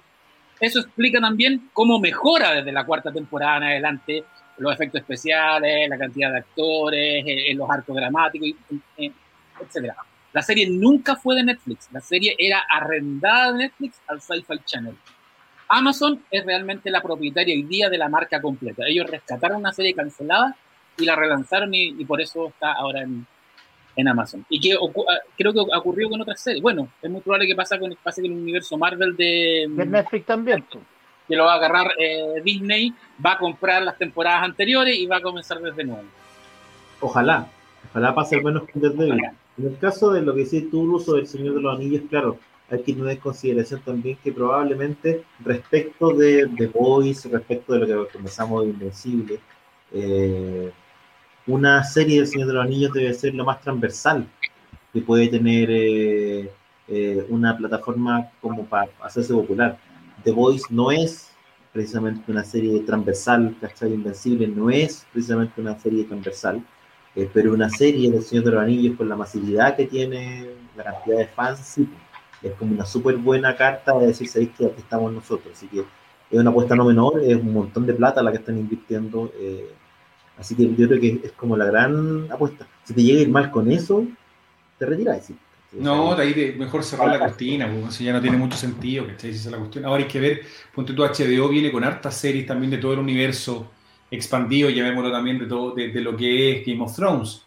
Sabemos que hay series que vienen de, de lo que, llamémoslo precuelas, ¿no es cierto? Del, del periodo de los dragones, se me olvidó un poco ya algunos, algunos ¿cómo se llama? Algunas, los Targaryen, ponte tú lo que, O sea, lo que si viene a esa, desarrollar. si esa serie le va bien, nos vamos a llenar de series del universo Game of Sí, Thrones. bueno, por eso te digo, van a pasar Sí. y, Game of Thrones y de 20. nuevo, o sea, y HBO tiene mucho contenido que le puede sacar eh, punta también. Spawn, por ejemplo, podrían ver, que no sé si creo que venía una serie de Spawn, habíamos hablado en su momento. Una película. No vieron la película. No, pues vi la película, pero creo que querían hacer, continuar la serie animada de Sí, Spawn. HBO. ¿Cachai? En HBO, pues estamos hablando de HBO Max, por en este caso, ¿cachai? Y también, entonces, vaya a tener- los de- HBO los tiene arreglos, harto por- contenido para sacar, ¿cachai? De alguna otra forma, a mí, por ejemplo, lo que me pasa es que, con, porque yo la serie que me perdí, ponte tú, es en el caso de, de Netflix, justamente. Bueno, este año viene la última temporada de Perdido en el Espacio, que es muy buena, y yo creo que varios queremos ver lo que pasa, pero como que la que me desconecté un poco fue con Stranger Things, ¿cachai? Esta es la última Eh, temporada. Siento que ha pasado tanto tiempo de la serie como que no, no cacháis nada que lo que pasa, weón, ¿me entendí? Sí, pero, llegar, pero, pero Stranger Things es ya, ya un producto que está vendido, weón. Va a llegar y No, la- va a funcionar, pero como que que la perdí. la vaya a terminar viendo y Ahora- mira acá ahora- Edison dice que Servant Servant de Apple TV es yo te diría que es una de las mejores series hoy día en pantalla y se ve poco bueno yo creo que se, se ve porque la aplicación de Apple de Apple Plus es la, la- el- es la menos popular de todas pero la serie de, de Night Shyamalan que es una serie que básicamente ocurre dentro de una casa con capítulos cortos de terror de terror eh, cotidiano así como terror de familiar y sí una joya infravalorada y es, es una joya, es una joyaza Servant, así que muy recomendada, Edison Matías. Bien. Yo, Stranger parece, yo creo que esta temporada ya va a tener eh, hijos, ya 11 va a tener hijos, nietos. Tener 11 hijos. Al paso que, al paso que vaya, porque ya el otro día parecía jubilada ya la actriz. Oye, Pero- y, y Shazam, este que ayer, ayer me pillé en la tele con Shazam de nuevo y no hice estos cabros chicos ya tienen, no sé, un Sí, hijo. pues. Sí, la- La que de Hollywood envejece más rápido. Que heavy es Shazam, uno la pilla y se queda pegado mirándola. Sí, está es entretenida. Pero claro, pero los actores, weón, están muy viejos, pues, weón. sí, pues ese buen va a tener como 15 años cuando vea la próxima Shazam. Que por eso, que es el tema que tenéis con los cabros. Por eso digo, yo también quiero ver qué es lo que pasa Perdido en el espacio, porque, puta, el pendejo que tiene que haber crecido cualquier cantidad y había llegado en la nave, o sea, ¿cómo que, puta, eh, bueno, ahí voy a tener que manejar bien el, el cuento, qué es lo que pasa. Efectos especiales, pues yo creo, yo creo que van a ser efectos especiales Bueno, como puro, puro deepfake, no, puro ¿sabes que deepfake. ¿Qué efectos especiales, güey? Si no le pueden borrar la barba a Cavill, le van a, van a rejuvenecer un caro chico. güey. Oye, a- así, Fernando, Becerra dice algo muy cierto, weón. No, no, a ver, tanta plata para tanto streaming. Es un tema. Bueno, se habla harto de que una de las alternativas va a ser eh, que tú, en el fondo, al futuro no vaya a contratar el streaming, vaya a contratar el contenido. Vaya a pagar. Quiero ver The Voice, ya. Y vaya a contratar The Voice por 900 pesos. Mira, este año cuando se estrene el, eh, el HBO Max como en junio, Sí. eh, vamos va a a ser la tener, más cara, la más cara de todas. sí, pues vamos a tener como la necesidad para poder seguir las cosas cuando nos gustan, como de tener que unos 6, 5, 6 streaming. Sí, pues, Más sí. o menos. No. Yo tengo ¿Cuánto? cuatro. Corté, corté HBO Go porque dije ya, hasta que no salga Max, no voy a seguir teniendo. Y Paramount no me interesa. Yo quería South Park y no lo tienen, así que se lo O sea, meten en la yo, yo me, yo me puse en la- la, la- miré la semana de prueba de, de Paramount y no, nada. No, no caliento. Pero no tienen nada, pues en el fondo lo, Nada. que Paramount hay que esperar cuando, cuando pasen las películas, los estrenos al, al, al canal. ¿o No, y, y las Ya. series, las series de, de humor, pues si ellos tienen casi, Comedy Central son de ellos. Sí, pues, pero tiene Paramount iba a hacer algo parecido a lo que iba a hacer eh, Warner con HBO Max, que iban a tirar los estrenos del cine simultáneamente. Cuatro meses después. Cuatro, Yo creo que meses la- después. Ahí Pero cuando viste que al final Disney también tuvo que hacer lo mismo, van a, con, al final lo que pasó con Black Widow, Negra. sí, la pues, van a estrenar en simultáneo. Vaya a tener que pagar, igual como pasó con, con Mulan. y no va a estar barato. 20 lucas. Oye, eh, eh, 13 lucas valen, 12.009. acá, acá alguien recuerda Devs, muy buena serie, muy buena miniserie Devs. El problema es que, claro, las miniseries pasan piola a menos que sean en HBO. Han cachado que las miniseries si son en HBO la rompen. Watchmen, pero si son en, otra, en otras plataformas, como en el caso de Devs, que es Fox, hoy día Stark más, pasó muy, muy piola y es una gran serie de ciencia ficción. Hoy día, por ejemplo, las plataformas, bueno, obviamente Netflix, Amazon, Disney Plus, que esas son las tres que la mayoría, si es que tienen, obviamente, las plataformas, son las principales que tienen. A, a, mi, caso, igual que el Pancho, el, tema del TV fue cuando te renovaste el teléfono con la compañía y te regalaron un año de, de TV Plus. Pero no, no, no es que tú la estés pagando. Y hoy día yo creo que estamos todos esperando el caso de. Eh, ¿Cómo se llama? Estamos todos esperando que llegue a HBO Max. Pues, bueno. Sí, es ahora, ¿no? Yo las cuatro, porque yo tampoco, yo vi Paramount, yo no vi Paramount, pero me metí a cachar un poco, la verdad que los comentarios eran buenos. Quiero ver si es que el precio... Las películas que no, que no pueden estrenar en el cine, te las tira directamente al streaming, pone presión, pues, ¿cachai? Ahora, pero, pero ¿qué película, por ejemplo, viene de Paramount hoy día? Recuérdenme que... Misión Imposible. La Misión Imposible. Top Gun 2, Top Gun 2. Sí. Misión Imposible 7. Eh, Misión Imposible, la verdad que no... no es, yo ya como que no. no... para ver Top Gun 2. No nos engañemos. Sí, pues, bueno, sí, eh, Top Gun 2 ya yo creo que todos la queremos ver. Sí, poner la moto. Todos la queremos ver. todos queremos ver qué pasó con Maverick y por qué sigue volando a los 80 años. Ya, pues digo, entonces uno, uno, o sea, igual obviamente siempre está la, la, opción pirata, ¿cachai? Pero en la medida en que la opción pirata te la vayan controlando un poco más, va a llegar un momento en que tienes que darle como si la gente elegir. Eh, bueno, hablando, hablando, hablando de opción pirata, yo creo que va a ser la opción para ver Godzilla vs. Kong, ¿no? Es un temazo ese, es un temazo porque efectivamente Godzilla vs. Kong se estrena, se estrenó la semana pasada en algunos mercados, se estrena esta semana en otros. Eh, idealmente o inicialmente la, el plan era que se estrenaba en salas y se estrenaba también en HBO Max, solamente para Estados Unidos, obviamente. Pero eh, acá en Chile volvieron a cerrar los cines. El tema es que cerraron los cines, entonces no alcanzamos a verla. Eh, y tampoco yo sé si, si, la gente efectivamente iba a ir al cine a verla, eh, por cómo están las cosas. No sé si la gente se iba a arriesgar demasiado eh, ir, ir, al cine. Entonces, en la práctica, yo te diría que un estreno que, que queda medio muerto acá, porque o sea, que en la práctica se va a ver, porque ¿qué es lo que va a pasar? Que en una semana más vamos a tener disponible la película completa de Sitios Piratas en excelente calidad y va a tener a todo el mundo viéndola. Porque además, como hay pocos estrenos, obviamente cualquier cosa que salga, todo el mundo está desesperado por verla. Claro, el problema es que, que lo, estaba leyendo uno, a unos españoles donde ya, eh, ya dieron, ya la película se estrenó y, y, la pudieron ver algunos críticos que dicen sí, la vamos, las vemos en la, en, la, tele, en la casa, pero es una película que hay que ver en pantalla gigante, porque la película está hecha para pantalla gigante. Si hay una película... La King Kong no ha hecho es un espectáculo, además. Además, el tema películas tiene el concepto del cine espectáculo, que uno quiere verlo. Ojalá. En... Esa es una película que habría que ver en mm. años. Mm. Yo creo que, pero digo una cosa, yo creo que, yo creo, no sé, esto una, es una, una tincada bien, muy personal. Supongamos que se da el escenario de que esta cosa tiende a mejorar, de que ya la vida se va entre comillas. Supongamos, ya alguien va a decir, no, pero es que la la conspiración, no, compadre, vamos a hacer ficción, que esto va todo bien y en tres meses ya por lo menos vamos, la gente inoculada, ¿no es cierto?, va a poder salir y todo. Yo pienso que si dan las películas de nuevo en el cine, por el hecho de querer salir y hacer weá, la gente las va a ir a ver aunque ya la hayáis visto. O sea, si mañana estrenaran Ponte tu King Kong de nuevo, a pesar de haberla visto, lo iría a ver. Si estrenaran Snyder Cut, la iría a ver. Si estrenaran varias películas que hay, bueno, iría de nuevo al cine, bueno, puta, para salir, Cuando la película es mala, Cuando la película es. No, está bien, pero en general, en general. Cuando es mala. No, pero por ejemplo, tú, King Kong contra Godzilla, yo le iría a ver, tranquilamente. Es que aunque sea mala, por ejemplo, son, son, monstruos peleando, pues, bueno. Es como... No, no, es que por eso buenos. Y ahí la grande, ¿sí? En este caso sí, pero me estoy acordando, por ejemplo, de lo que pasó con Bloodshot, que se alcanzó a estrenar como. Pero eso fue un éxito. No, pero Bloodshot fue un éxito, weón.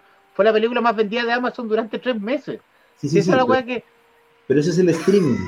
Yo fui uno, yo fui uno de esos weones. Pero eso es el streaming, porque Bloodshot se alcanzó a estrenar en el cine en Chile, si mal Sí, no alcanzó todo pero la Pero fue el último estreno. Del. ¿Cachai? ¿Qué pasó, Daniel? ¿Qué pasó, ¿Se, ¿Se, cayó? Sí, ahí, ahí volvió, ahí volvió. Pero alcanzó poco, ¿cachai? Por lo tanto, la recaudación de bloques en Chile es casi inexistente. Obviamente, después la vida que tienen las películas en el streaming es completamente distinta. ¿sí? No necesitas tener una buena película para que la gente quiera verla porque está tan ávido todo el mundo de, ver algo nuevo, que aunque sea malo, bueno, ya lo viste. Por eso, Sí, cuando yo lo había visto. pero Bloodshot 2 viene. Eso es lo más divertido. Que, lo que, que nadie entiende. Pero que, pero notable, oye, Vin Diesel, es un grande, pues, weón. Está Y hay que hablar de, oye, el, el estreno de Rapid, ese, ese va a estar en Paramount, creo, ¿no? En, no, en Universal va a estar el de el de Rápido y Furioso. ¿Cuánto, ¿Cuál Oye, esa. Universal no ha estrenado nada, weón. Universal Nada. ahí tenía un estudio que no ha estrenado nada de nada en ningún lado. Porque Mara, Paramount que- estrenó ¿sabes lo que los plots. Lo que debería haber hecho el Universal, la presión de esta weá, haber, haber relanzado el Dark Universe, ¿te acuerdan? lo que querían hacer. Un fracaso, weón. Tremendo. Guatazo, weón. Qué. Qué Tenían- es- tenían-. Bueno, tenían a Johnny Depp, cagaron, pues, weón. No, pero, Pero- es que además hicieron el logo con todo. Se acuerda que hicieron como a- antes de que se estrenara incluso la momia, sin saber cómo le iba a ir. Hicieron estas fotos publicitarias en que aparecen Sí. todos los actores, caché, como presentando su Dark Universe. Le pusieron título en la weá. Javier Bardem. Javier Bardem era uno.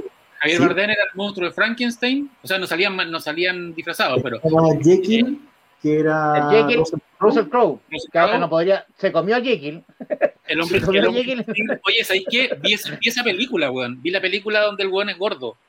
Es buena, weón. Es una película La, de conducta. la de Amazon. Está, está en Amazon. La que está en Amazon, en todas las películas gordo. Buena la Y le, película. y le fue súper bien esa película, weón. Hizo, hizo buena película.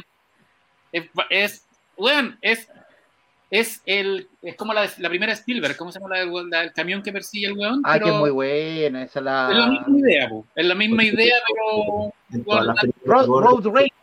Que el cómic lo hizo, lo hizo Stephen. eh, después hizo la versión, ¿cómo se llama? Nelson. Dibujó Sí. una versión. con, con Stephen King.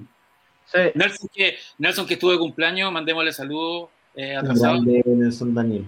Uno de los Sí. grandes. Chao, feliz cumpleaños, tío Nelson. Ahí está con su proyecto No, pero, que no le quiere contar a nadie, pero el weón está, está bien, está, está haciendo hartas cosas choras. Bueno, al tío Claudio sabe porque es su representante Artist, Artist Go. Su agente con Artist el Go, que sí. corta, el que corta. eh, Un grande Nelson. Sé que Nelson tiene además mucha demanda porque el, eh, mucha demanda por sus originales. Tiene particularidad Nelson que ha dibujado eh, series de alta demanda. ¿cachai? Hay muchos fanáticos, por ejemplo, de las Tortugas Ninja y Nelson ha sido por mucho tiempo dibujante regular de las Tortugas Ninjas para IDW y además es portadista. Y además ha hecho cuestiones como bien de culto porque ponte tú eh, dibujó la adaptación de Detective Pikachu. eh, Pikachu para Legendary, que ahora tiene una, tiene una versión. ¿Llegó, ¿Llegó ya o no la edición? la- Eh, hay dos versiones, de España y Argentina. Ya, pues la gracia que tiene es que es súper difícil encontrar originales de, de Pokémon, ¿cachai? porque no hay. Entonces, en la práctica, en las páginas, la vendimos la portada de, de, de Pikachu, se vendió por un montón de plata a un amigo, la mandamos por Holanda, pero él era como de los Emiratos, creo. Y, no, eh, pero sí, cuando, cuando hicimos 1899, para revisarlo, llegó a mi casa con todo lo original en así, un montón en páginas. Son puros. Igual no, Porque no Pues, porque además él trabaja mucho en papel. Entonces, Mm. en la práctica, claro, hay mucha demanda por, por ese tipo de cuestiones, por, como por las páginas de Nelson, por las cuestiones de las tortugas, eh, por unas acuarelas de las tortugas, porque de repente le da la locura y hace una portada en acuarela. Entonces, claro, es un, es un artista chileno súper cotizado afuera, un poco de culto también, porque ha hecho cosas de culto, eh, y lo que está haciendo también va a ser de culto, así me imagino que le va a ir muy bien también. Y además es un gran colorista. O sea, yo creo que. Eh, Es un colorista con personalidad, ¿cachai? Sí. Que no es tan, tan fácil eh, de encontrar. Dicho. Cuando, Sí. cuando tú ves un- algo que pintó Nelson, tú sabes que es él. A mí Sí. me pasa que yo veo los colores y cacho el tiro, porque uso de las tramas, uso de las manchas que tiene él, porque tiene un rollo ahí de, con el tipo de colores que hace. Entonces, tú ves el trabajo de Nelson con los colores, las manchas y las tramas y sabes que es él. Tiene como, es como una huella digital al final. Es que, ¿sabes Como- que se nota que Nelson tiene formación en Bellas Artes, pues. Él, eh, estudió arte. Y tiene un la tema La otra vez, por ejemplo, cuando estaba dibujando Dungeons and Dragons, eh, me decía, por ejemplo, que había unas historias en que no se había eh, coloreado él. Y estaba súper maneado con el tema, porque por lo general Nelson hace todo, hace lápices, qué sé yo, tinta y color. Y cuando se colorea a él, hay cosas que no dibuja, porque las completa con el color. Y aquí le obligaba eso a dibujar más tener que, y, y estar como con el nervio de no saber cómo ir a colorear. Es un gran, gran, gran colorista, efectivamente. Ganador de Leisner eh, con, eh, Con Gabriel. Junto a Gabriel. con, con- con Gabriel Rodríguez, que alguien lo nombra acá, trabajando. De hecho, yo creo que eh, es el. Yo, de- yo me atrevería a decir que es el mejor colorista del trabajo de Gabriel. Gabriel debería trabajar siempre con Nelson. ¿no? Ojalá. Trabaja mucho, sí, trabaja mucho también con Jay Photos, que es el colorista de, la, de toda la serie de Key. Eh, y de cierta manera también hay una como una, un equipo ahí y, y se mantiene Por eso, trabajando. El Sandman lo- va a colorear, parece J Fotos también, sí. Va a colorear el antiguo. Sí, pero No, no. sí, es que son como Está son un poco el equipo, el equipo de Está bonito, Key, está- cambian del está- equipo. Está bonito lo que está haciendo Gabriel con Sandman. O sea, por lo que, lo que suelta en, en Twitter es como, ya. Córtala.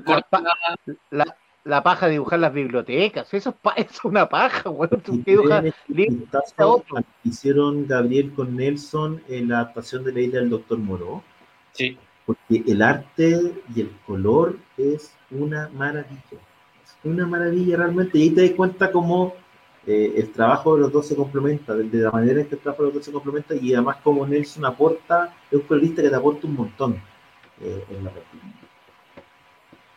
Oye, 12, mientras- antes de que nos vayamos a conversar del tráiler, ¿no es cierto?, de Escuadrón Suicida, que obviamente es un, es un tema, eh, contestar dos preguntas. Aquí la gente me, pregunta, me preguntaban por eh, el juego de las tortugas ninja, lo comentamos eh, cuando estábamos hace dos capítulos atrás, hablamos un poquito del estreno de- del juego de las tortugas ninja, la venganza del destructor, así que lo pueden buscar eh, ahí particularmente. Y lo otro con respecto a las declaraciones que hace Ed Bond con respecto a que él le gustaría ver eh, a Zack Snyder eh, dirigiendo, ¿no es cierto?, eh, Injustice, ¿cachai? Eh, puta, la verdad que la pesadilla para mí ya hizo Injustice, pues, ¿cachai? O sea, nos entregó el Injustice con el Superman dejando un poco la cagada, ¿cachai? No- no- yo creo que básicamente iba para allá, ¿cachai? Todo lo que había ahí, independiente de Darkseid, era Injustice, ¿cachai? Sacó todos los elementos que pudo Injustice. Eh, nadie sabe quién mató a, a Luisa Lane, puede perfectamente haber sido el Joker, igual que fue en Injustice, y, y- pero yo creo que ya lo hizo ahí. Yo no sé si hoy día vendría- tendría como sentido, a pesar de que a Ed Boon obviamente le gustaría, y recordemos que fue el equipo de Mortal Kombat el que crea Injustice, no es la gente de, de DC particularmente. ¿cachai? Así que ellos nos entregan una saga que después se expandió. No sé cuántos números hay en cómic hoy día de Injustice Chaza. Está en Justice 1, y, eh, son cinco volúmenes en integrales, y está en Justice 2, que salieron, fue un, un integral solamente. De ahí bajó la cantidad y DC se tiró con el mismo guionista a hacer Decesos, que es como la serie taquilla que hay ahora, que es como los zombies en el universo DC, donde masacran a todos, es una masacre tras masacre.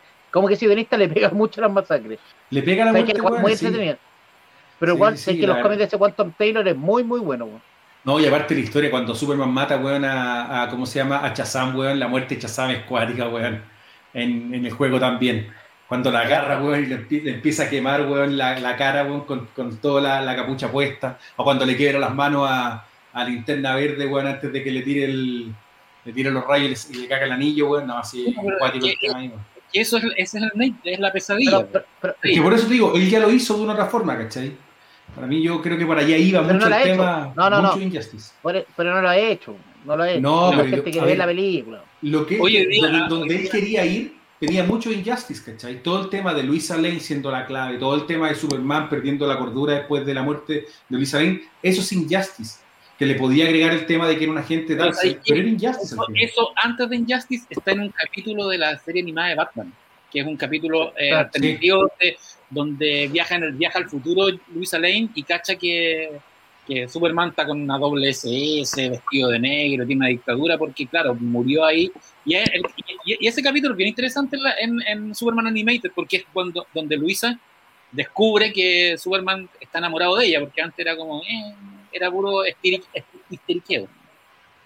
Pero hay Que pa- lo que tiene, de Superman también se transformó como una especie de dictador, de dictador, pero que es una serie antigua, no sé si es Millennium, no me acuerdo cuál. Sí. Era como típica, no sé si es de los 90, ponte tú, toda la razón. Es una serie de esas maxi series que sacaba DC.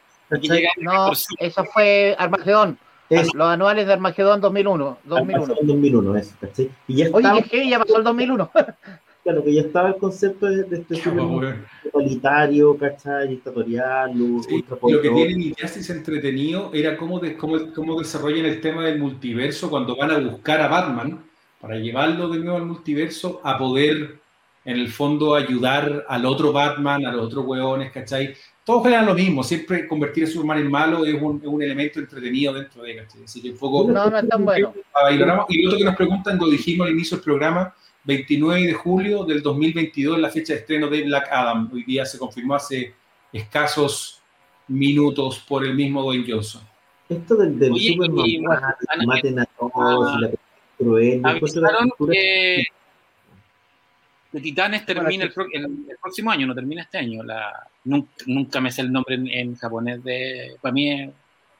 Ataque a los titanes. Aquí los Chu- Titanes. Chuchoku no chuchata. Esa, esa manía que, tienen- que tienen los mangakas de decir los nombres en, en japonés. bueno. Bueno, espera, cuando me dicen un manga nuevo, me lo dicen en japonés, conchetumare.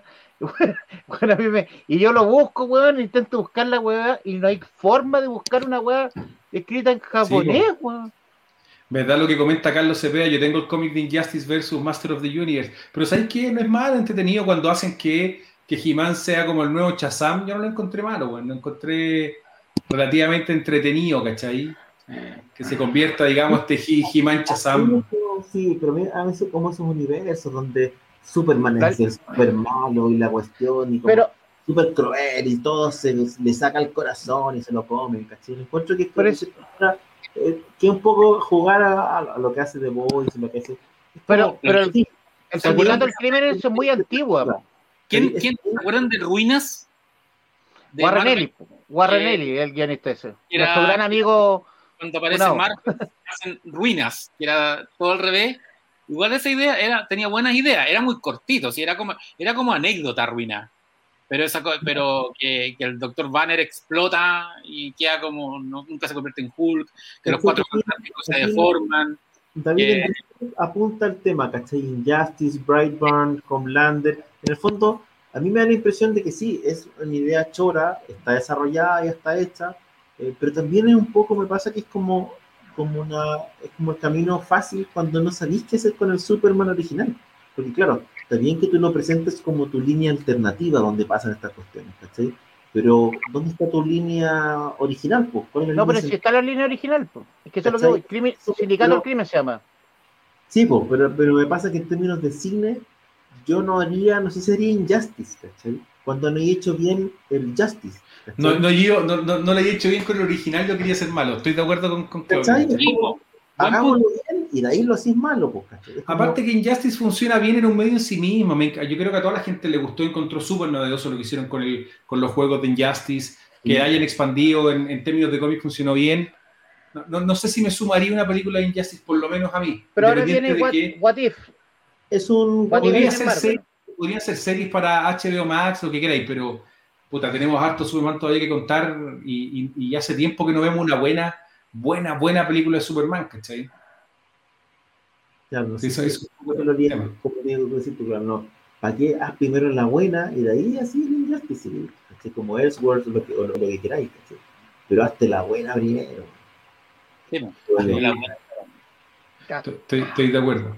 Chicos, ¿qué les parece si nos metemos en el tráiler de Escuadrón Suicida? Que lo comentamos un poquito. Pancho, Chaza, Claudio, ¿qué les pareció el tráiler? Me imagino, es, es red, eh, eh, ¿cómo se llama? Es bastante duro, tiene unas, unas tallas bastante eh, ¿no es cierto? Para, para un tráiler y la verdad que está, está, está bastante bien logrado. No sé, eh, Pancho, ¿qué te pareció? Se nos pegó el, se nos pegó el Pancho, parece.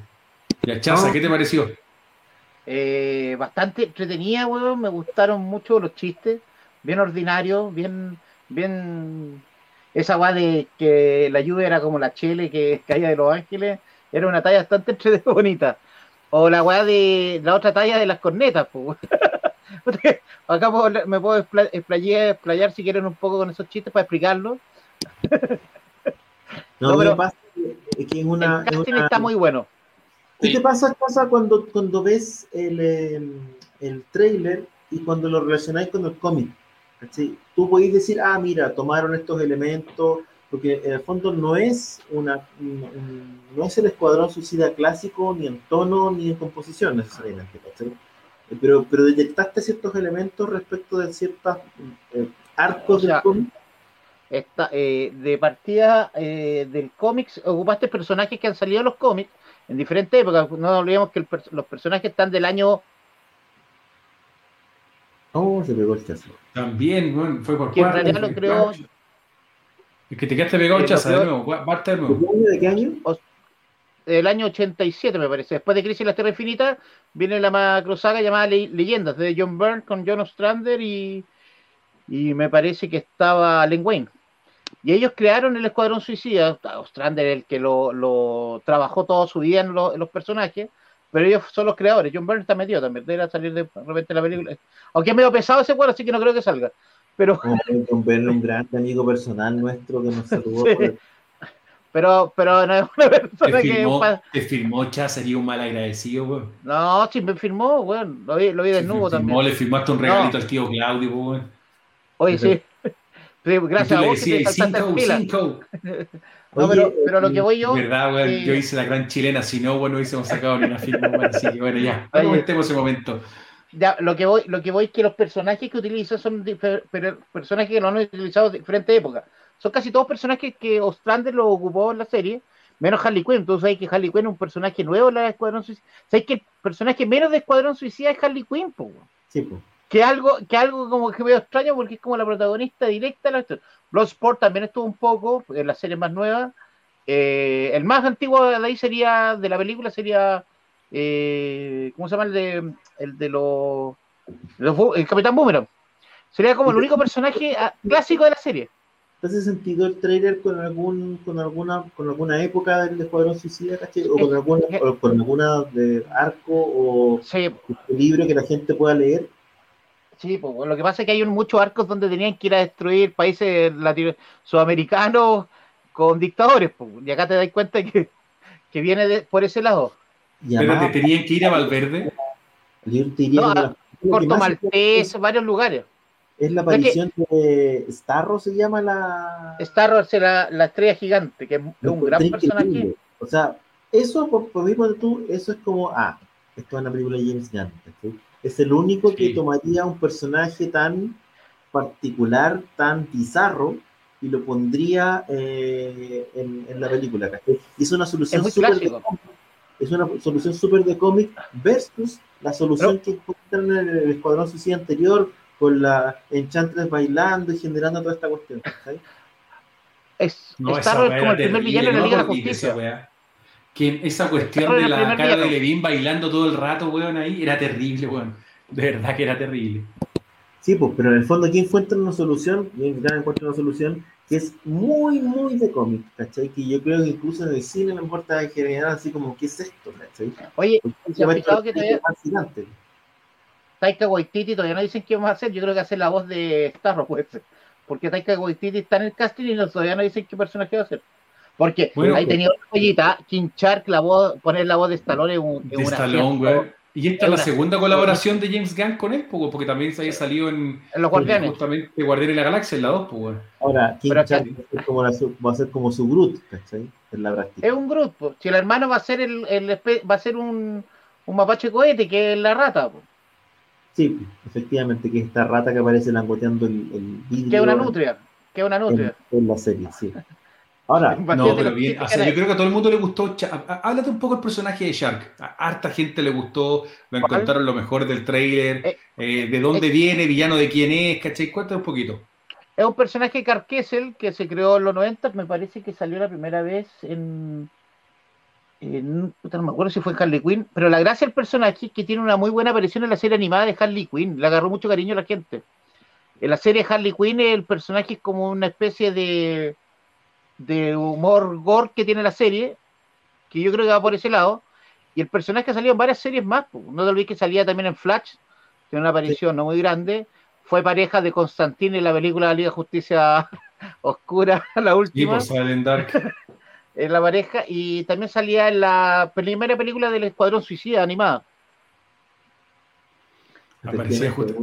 Es un personaje bien particular también, porque es como tiene esta, esta característica que, que habla poco, medio tontón, pero es bien brutal, es muy fuerte y es muy gordo, además su participación. Y en el trailer te queda súper claro. Me parece interesante el, el- la mezcla que hace James Gunn, así como de partida porque él se atreve a, a poner humor, que en, en, en, te diría yo que en DC, en las películas Warner, no es muy común. Eh, y él es parte de su sello, es parte de su sello el humor, la utilización de ese tipo de música, ¿cachai? La, el rescate de personajes curiosos del cómic, ¿cachai? Porque, porque este one que tiene como esos puntos de colores, eh, tiene Ese- un... Es un personaje de Batman. ¿Cuál? del- de, la- de los cómics, ¿cachai? Para ponerlos eh, en la película. Y además tiene como este tag que es, eh, que es algo así como no te encariñes con nadie, no, no me acuerdo exactamente cuál es. Pero ¿qué vas a- Tu attach, es como, loco, aquí voy a matar a estos weones como locos, ¿cachai? Entonces tiene, tiene un, un rollo que es un humor, un humor negro, que es, es transversal al proyecto. ¿cachai? Cuando te dicen, oye, ojo, no te, no te encariñes con nadie, es porque efectivamente van a quedar tres o cuatro personajes que son los principales. Obviamente hacer Harley un par más. Súper, súper rápido, sorry Claudito, la gente que está preguntando por Pancho tuvo una caída masiva de su servicio de internet eh, y la verdad que estamos aquí en comunicación interna, ha estado tratando de conectarse, pero la verdad que ha sido eh, imposible, así que pidió la excusa, va a seguir tratando, pero es poco probable que pueda volver eh, el gran Pancho, así que para que sepan un poquito lo que pasó con él. Vamos a mandar un, en nuestro móvil, eh, probablemente allá para tratar de, de tomar el contacto, pero no prometemos nada A más. la- por microondas, a ver si nos podemos conectar ahí con, el Pancho. Mira, aquí lo que pregunta Carlos Cepeda, dice, nadie ha hablado de la hija de Mongul.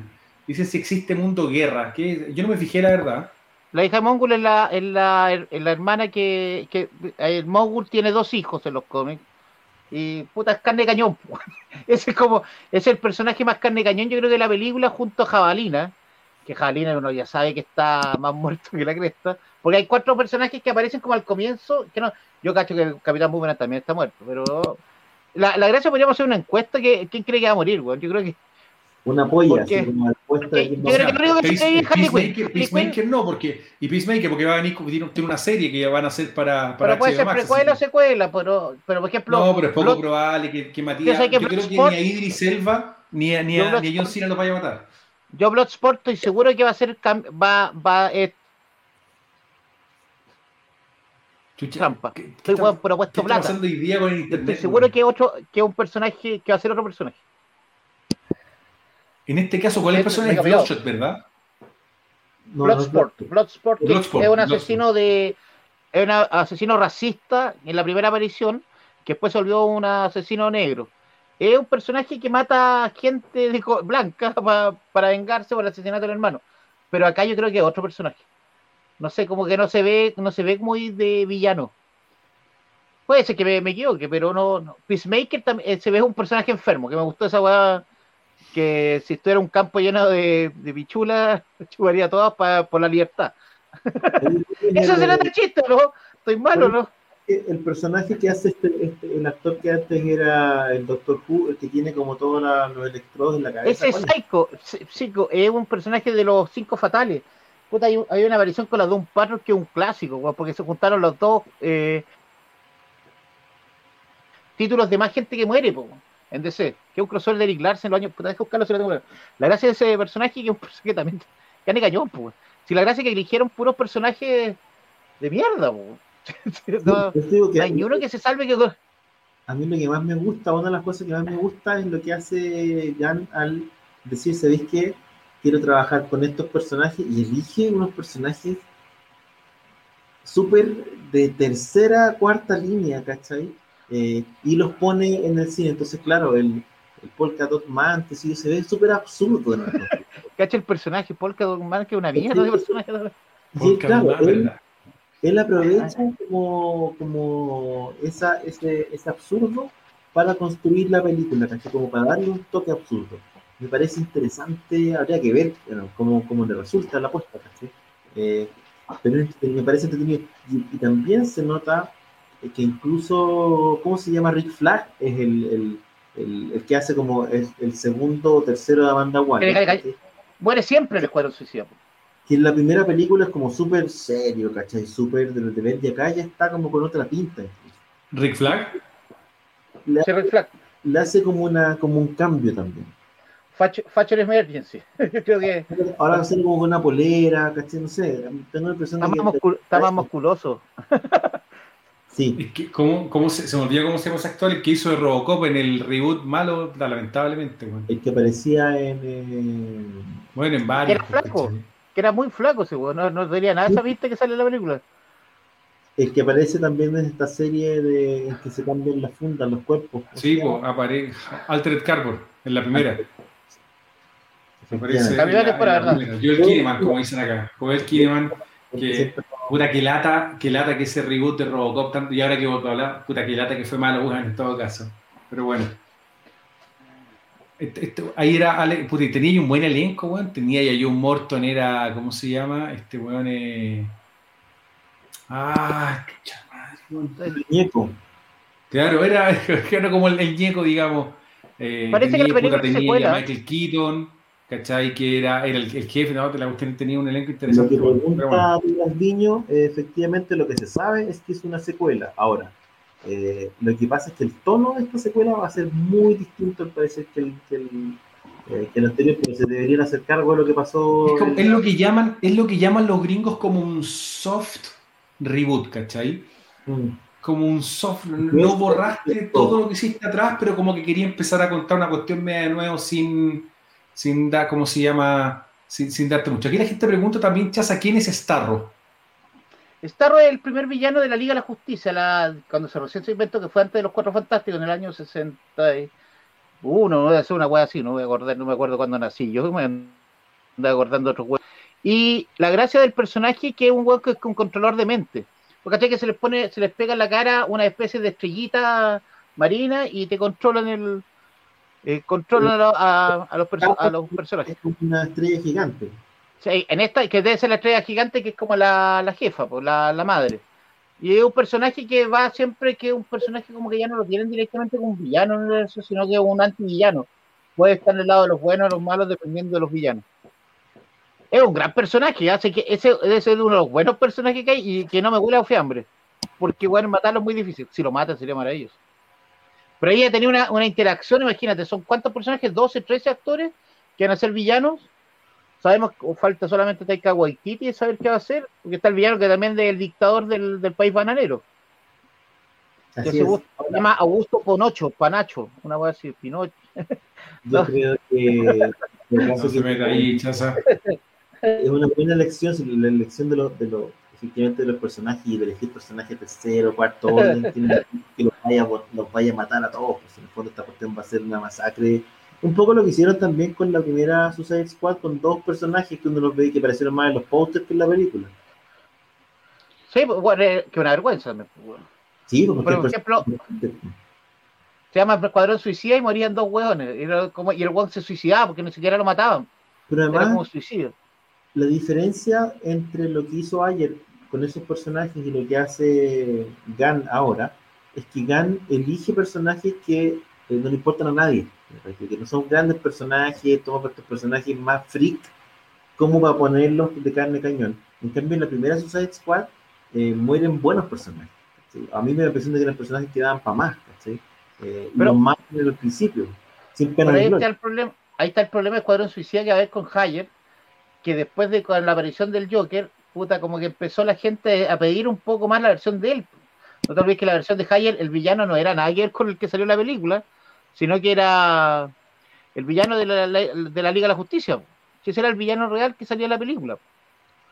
Y que al final lo cortaron entera, aparte de la aparición del Joker, que aparecía mucho más en la película, tenía un personaje mucho más interesante. Mira, aquí la gente aquí, Luis Castillo dice algo interesante, ¿cachai? Que va a ser un efecto Thor Ragnarok, reencaminar a los personajes sin borrar el pasado con el codo. Eso, eso es, bueno, es un buen resumen de, de- de lo que puede ser la nueva película de, de Escuadrón Suicida, efectivamente. Y que hacen un Y lo bueno es que igual. Warner, Warner le dio un poco un cheque en blanco a James Gunn. En el fondo le dijeron, flaco, tome, juegue, hágalo. Y esta aquí es la versión de él, ¿cachai o no? Eh, como él quiera, ¿me entendí? O sea, de una u otra forma, bueno, James Gunn era una fórmula probada, tú no te lo podrías traer para acá y ponerle tus términos, ¿cachai? Warner lo que quería era levantar un poco y traerse un director que había hecho dos películas que le fue súper bien y que había influido mucho el tono de Marvel. Si tú pensáis bien, después de Guardianes de la Galaxia, todas las películas empezaron con ese mismo humor de una otra forma. Lo que pasó con Thor Ragnarok, claramente tiene una tremenda influencia Guardianes de la Galaxia, ¿cachai? Lo que pasa es que Ant-Man. hay que considerar que. Gunn toma un grupo de héroes de Marvel que no conocía a nadie. Y Es una transforma- Y, que era, y, y como en este caso eran un personaje súper extraño, qué sé yo, y los transformó en éxito. Y cuando James Gunn, lo que le he contado, cuando James Gunn va a DC, a él le dicen, ¿qué quieres hacer? James Gunn tenía la posibilidad de haber hecho una película de Superman, podría haber hecho una Liga de la Justicia, y él elige el Escuadrón Suicida porque le da la oportunidad de hacer lo que le gusta, ¿cachai? Que es tomar estos personajes como de segundo tercer orden y hacer una película que además tiene un comp- un componente de humor, que probablemente no lo podría haber hecho con otros personajes. Pero él tuvo la posibilidad incluso Bueno. de hacer una película de Superman. En, en la, en el trailer sale el creador de. O Jonas Strander sale en una escena Que le que pone se la- parece un po- que le pone las bombas a, los- a los villanos. Ahí tenía otro personaje que el de Michael Rurker también tiene una pinta de fiambre, pero no. Sí, eso es como, Ese eso sí es que- como una- es como un favor de amigo, ¿no? Al ponerlo ahí como este personaje que seguramente va a morir pronto. Puta, puede, puede ser. Pero es interesante un poco el fenómeno, ver que lo que. Si la película le va bien, que yo creo que le va a ir bien. eh, Hay, hay un fanbase que ya tiene James Gunn que, que yo creo que también lo va, Y, lo, Y- lo va a y acompañar. ya anunciaron un spin-off, o sea, ya algo. pues viene la serie de Peacemaker, vienen otras cosas más, ¿cachai? O sea, claramente el tipo le va a ir bien. Ahora, yo de repente también digo que, o sea, pienso que es inteligente la elección que tiene weón, hacer una película de Superman, la flexibilidad es un poco menor, ¿cachai? Tampoco podéis ha- hacer cambios tan drásticos con ese personaje. Es interesa- eh, eh, yo creo que en ese sentido es más rico jugar con weones que, que Que no importa importa si es que cambiaste la historia completa, si los mataste, lo- no los mataste, si los convertiste en, en la raja o no. Es irrelevante, ¿cachai? personaje- el único personaje que interesa en esa, en esa película Harley. probablemente es Harley Quinn. ¿Cachai? El resto, que se roba el trailer, que se roba el trailer después de una película que tuvo que no tuvo mucho éxito, que es Birds of Prey. En este trailer sale harto y sale con Sí, bastante más, más interesante el personaje que la película entera. pero Harley Quinn es básicamente un personaje A. Pero si decir, en términos de, eh, no sé, pues personajes A, estamos hablando Pero no es de venta. Batman, Superman, Aquaman, Redman, el chupacabra. No, el Claro. eh, Harley Quinn es un personaje para el estudio, un personaje A. Apareció encabezando una película que en términos de taquilla no le fue bien, pero igual era Harley Quinn y bla, bla, bla. Entonces, eh, obviamente es la estrella en el, en el contexto del, del- del- de este escuadrón suicida y lo va a seguir siendo. Aparte que tenía una Margot Robbie que igual es una actriz que está pasando por un muy buen momento, o sea, tiene muchos elementos adicionales en el personaje que, que solamente el hecho de ser Harley Quinn, ¿cachai? Sí, yo creo que lo que más le jugó en contra a Harley Quinn fue toda la polémica con el Joker, ¿cachai? Lo que pasó con Jared Leto, ¿cachai? Porque Sí, o sea, partir la... eh, mira, Es ella era el balance, que eh, era, era la pareja que tú querías ver en pantalla de una u otra Y forma. no, la- y que no te y no te la dieron. Y no, no te lo, di- no Sí. te lo dieron. Pero, pero es que los cómics tampoco son pareja ya. Ahora, a mí me parece. No, que- no, pero, pero eh, pensemos como en el, en el macro, no en el seguidor fanático del cómic, que cuando termine todo, pero en general, como la pareja que tú querías cachar de una otra forma. Ahora, lo, lo interesante de, de lo que pasó con Margot Robbie y su Harley Quinn es que ella logra destacar eh, transversalmente eh, en una película en la que le va muy mal y que tenía muy mala crítica. No, le fue bien. Le hizo plata, hizo mucha plata. Sí. ¿no? El Escuadrón Suicida en términos de taquilla le fue bien, pero en términos de crítica la destrozaron. ¿cachai? Y en ese contexto, eh, ella destaca. Ella como que todo, como que transversalmente fue como ella es Harley Quinn. ¿cachai? Que no le pasó a Will Smith. ¿cachai? Es difícil pasarle el personaje a alguien más. Con Will Smith también pasó. Will Smith yo creo que salió bien evaluado, pero el personaje era un personaje que era menos conocido y por lo tanto no sé si generó tanto como, como, como si Harley Quinn, ¿cachai? que fue y además eh, en contraposición con un Joker que también fue súper criticado. Pero lo que dice Chacarero Solid tiene razón. Oye, la ganadora al Oscar, Escuadrón Suicida. Sí, tiene, tiene razón, sí, es verdad. Ey, ey, ey, ey, viejo. Justice League no ganó ninguna. pero tiene, pero tiene No, y- porque la Harley Quinn en el fondo la loca la rompió en una película donde no la rompió nadie. Ni siquiera el Joker que todos los actores que lo han hecho les ha ido bien. Entonces tú decís, bueno, no, no es malo, ¿cachai? Es, es cuático lo, lo, de Bueno, es que también Jared Leto viene, viene bien golpeado, tiene hartas acusaciones de abuso por ahí que han tratado de manejar, ¿cachai? No es un actor que la esté trayendo fácil. En el refrigerador, no nos olvidemos que tiene Morbius, eh, que está terminada, ¿cachai? Que está en el congelador y que nadie sabe, que no sé si tiene fecha de estreno ya. O sea, corrieron, corrieron Venom, así que yo creo que Morbius también se va a correr. Venom lo, corrieron dos meses o tres meses más. Y viene Spider-Man, que ya, Venom 2 está terminada está, lista hace dos años. Morbius también debe tener dos años y Spider-Man la estrenan este año supuestamente en diciembre. O sea, yo no sé qué cagaba quedar con. No sé qué cagaba quedar, weón.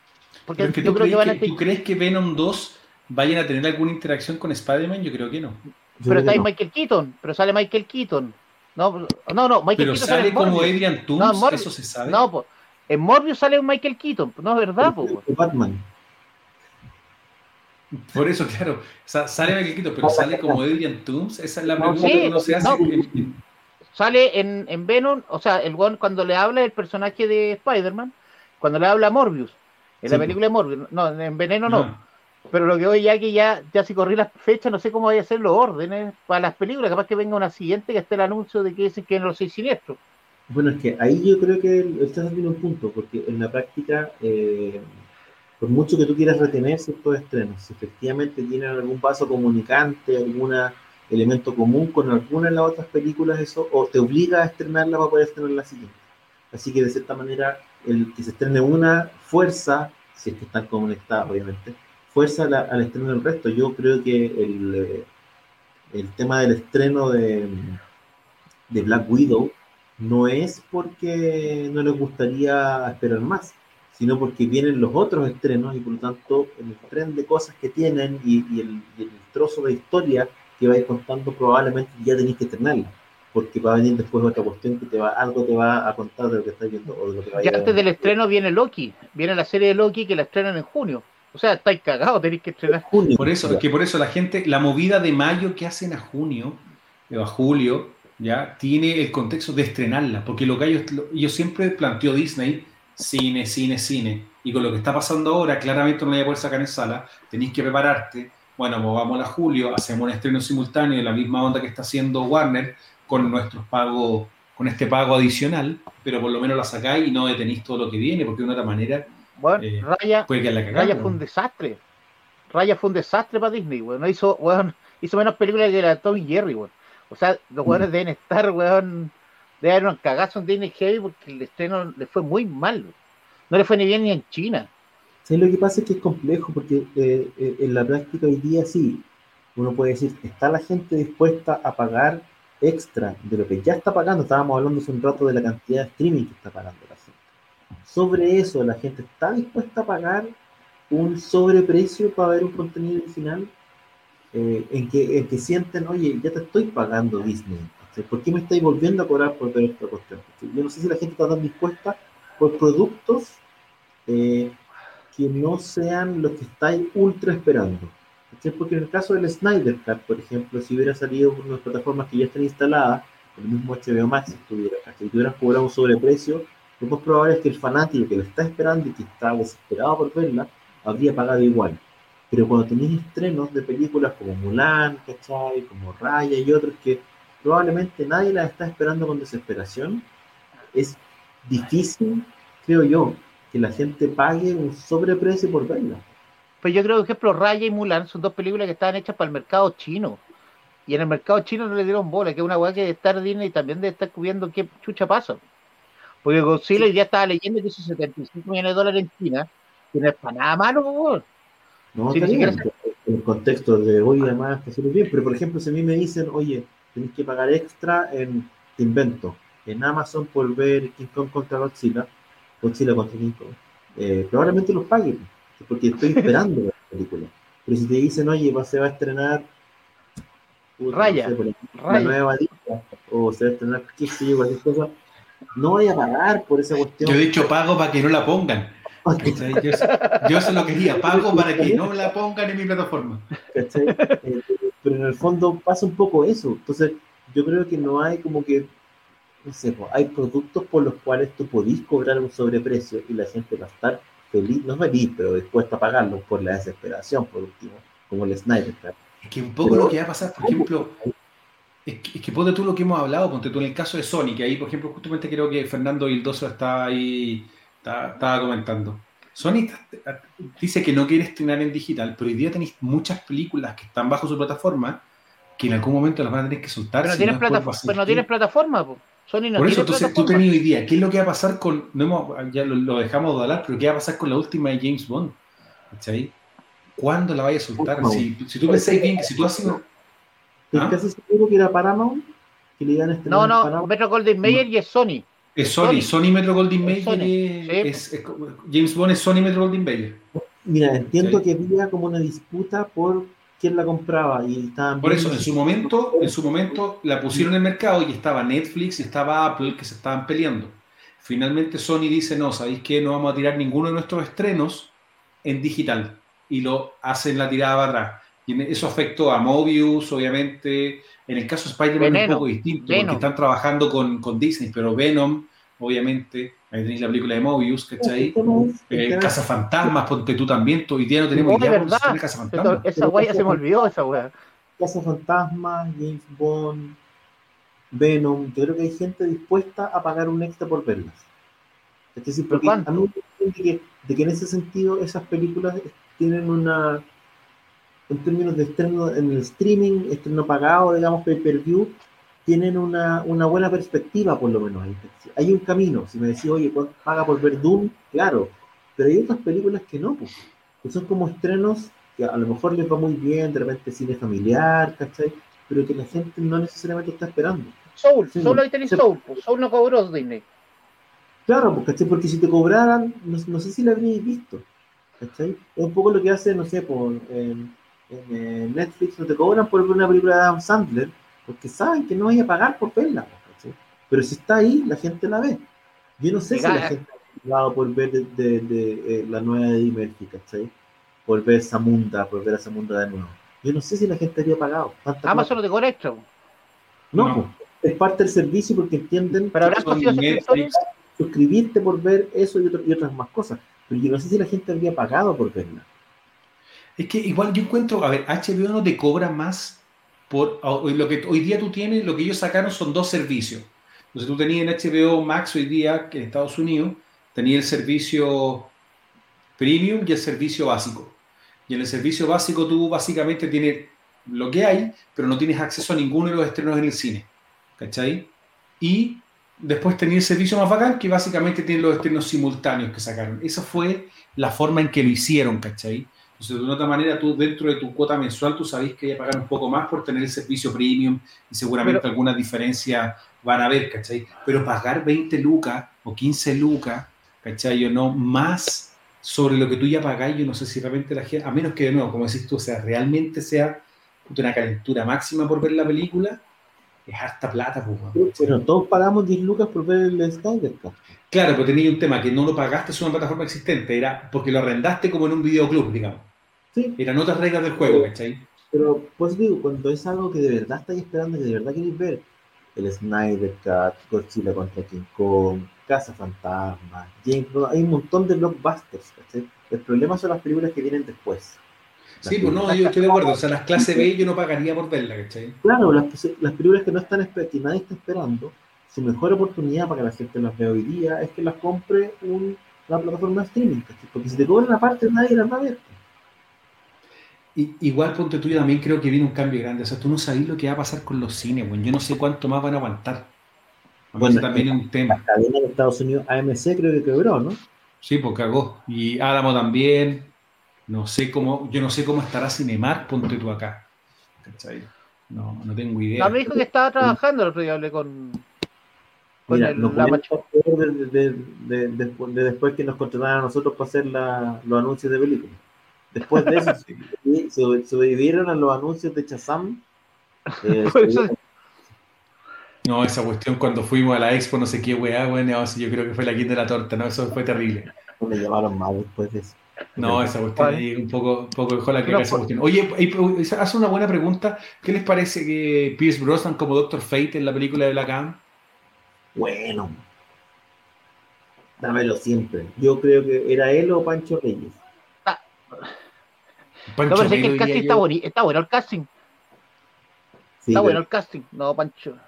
Lo anuncian, lo anuncian justo en el momento en que la gente está todavía con el tema del Snyder Cut y tiraron a Pierce Brosnan para tratar de, ah, de arreglar la cosa con los fans. Se Sí, cagaron al Pierre Brosnan, le hicieron funa. Sí, Es un buen casting. Puta, y el personaje interesante, yo siempre quise ver a Doctor Fate en pantalla, la verdad, para ser bien. O sea, ¿Sabes que salió casi todas las series de, eh, todas las series de Canal Warner salieron casi todas las series, weón? sí, es que el personaje es súper divertido, la weá. Salen en Stargirl, salen en Smallville, eh, Salía en Smallville, no me acuerdo. Es que yo igual Sí, después como pues que le perdí el track a. Smallville. Eh, en Smallville también salió el hombre halcón. No, no, Smallville salió casi pues no, eso salió me acuerdo, pues el hombre alcohol, o sea, varios, pero no me acordaba que se había salido Doctor Fate. El weón. Doctor Fate salía. ¿Cachai? No, personaje entretenido, me parece que es súper interesante que, que, que haga una aparición en pantalla. Pierce Brosnan es un, un tremendo actor que realmente tiene un rango y le va a dar una, una cierta atractivo la película, ¿cachai? Puede ser un peliculón el, el de Black Adam, eh, porque básicamente porque tenías a la Justice Society, tenías un montón de personajes interesantes que no han tenido, que no son los personajes más, más obvios por lo general, no son los personajes más populares también, lo que te permite de cierta manera ciertas libertades en, para las cuestiones que hay que hacer, así que Yo creo que mueren, yo creo que mueren todos. Pu- Puede ser, puede ser que mueran todos, pero yo le tengo fe igual a la película de Black Adam. Además que está en un contexto del, del micro universo Shazam, que es un universo que ha sido entretenido y al que además le ido bien. Así que yo creo que puede ser una Aparte película- que yo creo que también hoy día un actor como, como, como La Roca, ¿cachai? Dwayne Johnson, ya no se está prestando como para cualquier cosa, ¿cachai? No, por hacer solamente enseñar. No, claro, no, pues no se está... Claro, seguro sin autor. No, pero no se presta a cualquier película, digamos, sin presupuesto, sin un cierto, sin, sin una cierta producción, ¿cachai? Entonces, claramente la película va a tener que tener un nivel de producción grande, harta plata en, en efectos especiales. Ah, no, con presupuesto sí, Obviamente va a pero ser sale una- un presupuesto- Va a ser una, una, una película cara, él es productor, entiendo además. ¿sí? ¿Qué? Que creo que La Roca es productor de la película, así que se va a poner con Sí, por eso está metido, está metido. No, y aparte que me da risa porque el Juan sube lo- los videos, de- o sea, no me da risa, la verdad que tú lo mirás y dices, no, está bueno y cagando, pero el entrenamiento del weón para la película, yo solamente ver el video ya me cansé, ¿cachai? Es como, no, ya- Pero bueno, se está estrenando como Pira a la Luna, si lleva como cinco años anunciando la película, pues, ¿cuándo se anunció? No, pero- el 2017 o no? por ahí, ¿no? 2017. Sí. Y- Pero no te olvides que otra cosa, todos los actores también están haciendo pesas, weón, porque puta, no quieren verse enanos al lado del weón. pu. Debe ser Sí. como medio traumante, debe ser medio Es traumante. por pa- obvio, pues, tenía hasta Pierce O sea- Brosnan entrenando ahora, no, no había levantado una pesa de Remington Steel, pero, weón, O sea, levantan solamente las piedras de, de, de urólogo, de una así como. claro, la- weón, ¿cachai? Pero bien, ¿qué digo parece que- día que si... la- la- el, el actor que quiere hacer Atom Smasher es. Ay, no, no, bracito. ¿Quién, quién va a ser Atom Smasher? No me acuerdo. Es un actor de comedias juveniles de Netflix de, de, ah, de general y que también se metió al gimnasio duro y parejo. que ¿Cuál puso era este? ¿El Noah Centrino? ¿Centorino? ¿Cómo se llama ese? Santorino, Ah, sí. El que quería que fuera Gilán también. Sí, sí, ese que quería, pero quería ser como Jimán flaco. Que weón parece que no No, entrenó no. nunca y ahora se puede entrenar como. A Oye, no- Es que imagínate la, la roca con peluca rubia haciendo de Jimán tampoco te sirve mucho. No, no, para nada. Oye, no hemos hablado, no hemos hablado del saqueo que hubo en la semana, de la figura de Master of the Universe, weón. Qué terrible, weón. Oye, pero me contaron que no las lanzaron, weón. Solamente las pusieron en esos malls y las van a relanzar ahora después de la pandemia. Por eso no había reposición. Estará grande en los grupos fanáticos de Master of the Universe porque llegó, para la gente que no sepa, llegó la nueva línea de, la, de, los- de las figuras Origins, la nueva Wave, digamos, que tocaba ahora, que otros personajes. Eh, llegaron a, cierto, a ciertos malls y eh, hay un tema muy fuerte con, la, con, la, con, la, con los revendedores. Entonces, en cada uno de los puntos de venta llegaron dos o tres personas tateadas y se llevaron todas las figuras y las están revendiendo. Entonces, mucha rabia en los grupos de Facebook de día. El Pero, weón, si yo fui, yo lo vi. Weón, fue. Pero ¿cómo fuiste al asalto? weón. Estabas justo en el asalto. Yo me tocó, puta, me tocó justo, me alcancé a ir antes del asalto, así que alcancé a salir del alto. Yo fui al Parque Arauco y llegué al Parque Arauco cuando, cuando puta llegué y había gente. tuve unas seis personas que habían llegado antes que yo. Entonces, puta, los guanes llegan y aparece la galla de, de juguetería, oiga, ya pónganse aquí en fila, weón, y les vamos para que puedan comprar, weón. Los dos buenos de adelante se llevaron todas las weas. Y todos los buenos alegándole, y habían dos guardias que los tenían cuidados, porque en el fondo la gente igual estaba como media, Ah, vos- como media Vos- enojada, ¿cachai? Pero ah, no, los otros están enojados, vos no, vos no estás enojado. estaba enchuchado, pero bueno, a nivel que te lo encargo, pues, weón. Tipo guardia, guardia, guardia de aeropuerto, más o menos ese nivel, o Weón, está ahí un poquito menos. No, porque al final, ¿cachai? Que el tema era que habían suficientes figuras para que por lo menos la gente que llegó, ¿cachai? Ya era eh, una. puta, pudieran, una o dos. le, le entregaran una cada uno y listo, y se acabó, y todos felices, ¿cachai? Como lo habían hecho en el, en el, en- cuando me tocó ir, ¿cómo se llama? Al, al, al mall de la al Florida Center. En Florida Center, la, la, la, puta, la jefa dijo, ¿saben qué? Es solamente una por persona, ordenó el tema, y había, no, pero es que no, una por persona. Y acá no, porque entonces había unos buenos que estaban súper enchuchados, ¿cachai? Puta, obviamente que yo también, pero dije, ya a esta altura, ¿qué voy a hacer? Así que llegué y me fui. ¿Y la vendedora la alto. ¿Notaste el nombre? Hagamos la funa, hagamos la funa. Funemos, No, grabaste, esta grabaste todo. grabando y toda la cuestión, que aparte está haciendo como de 30 weas. Está súper eh, heavy el tema de la, de la reventa con todo. Uno no me imaginaría que con figuras de Master of the Universe iría a pasar esto, pero lo que dan cuenta los grupos de fanáticos es que efectivamente esto está pasando en varias ciudades. De, esta es una locura. De tipos que al parecer llegan dateados, eh, porque la verdad es que, como decía el Chaza Ripley, no ha hecho el anuncio de que están las figuras No están a la venta, si me dijo el vendedor.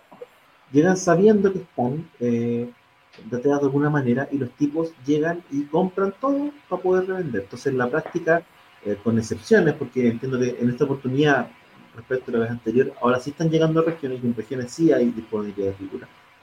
Pero es una locura, pues, ¿cachai? Que tengamos reventa hasta para juguetes acá en Chile, es una cuestión que uno no se hubiera imaginado que iba a pasar.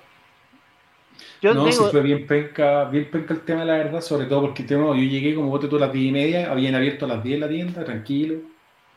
Había un par de, bueno, gente, no, quiero comentar mucho, pero al irrelevante. gente eh, mierda, hedionda, No, hedionda, gente mierda. Mira, bueno, yo, puta, me emputecida mal. Había un weón, estábamos ahí en la fila y un weón llega, se saca la mascarilla, oigan, no se acerquen porque tengo COVID.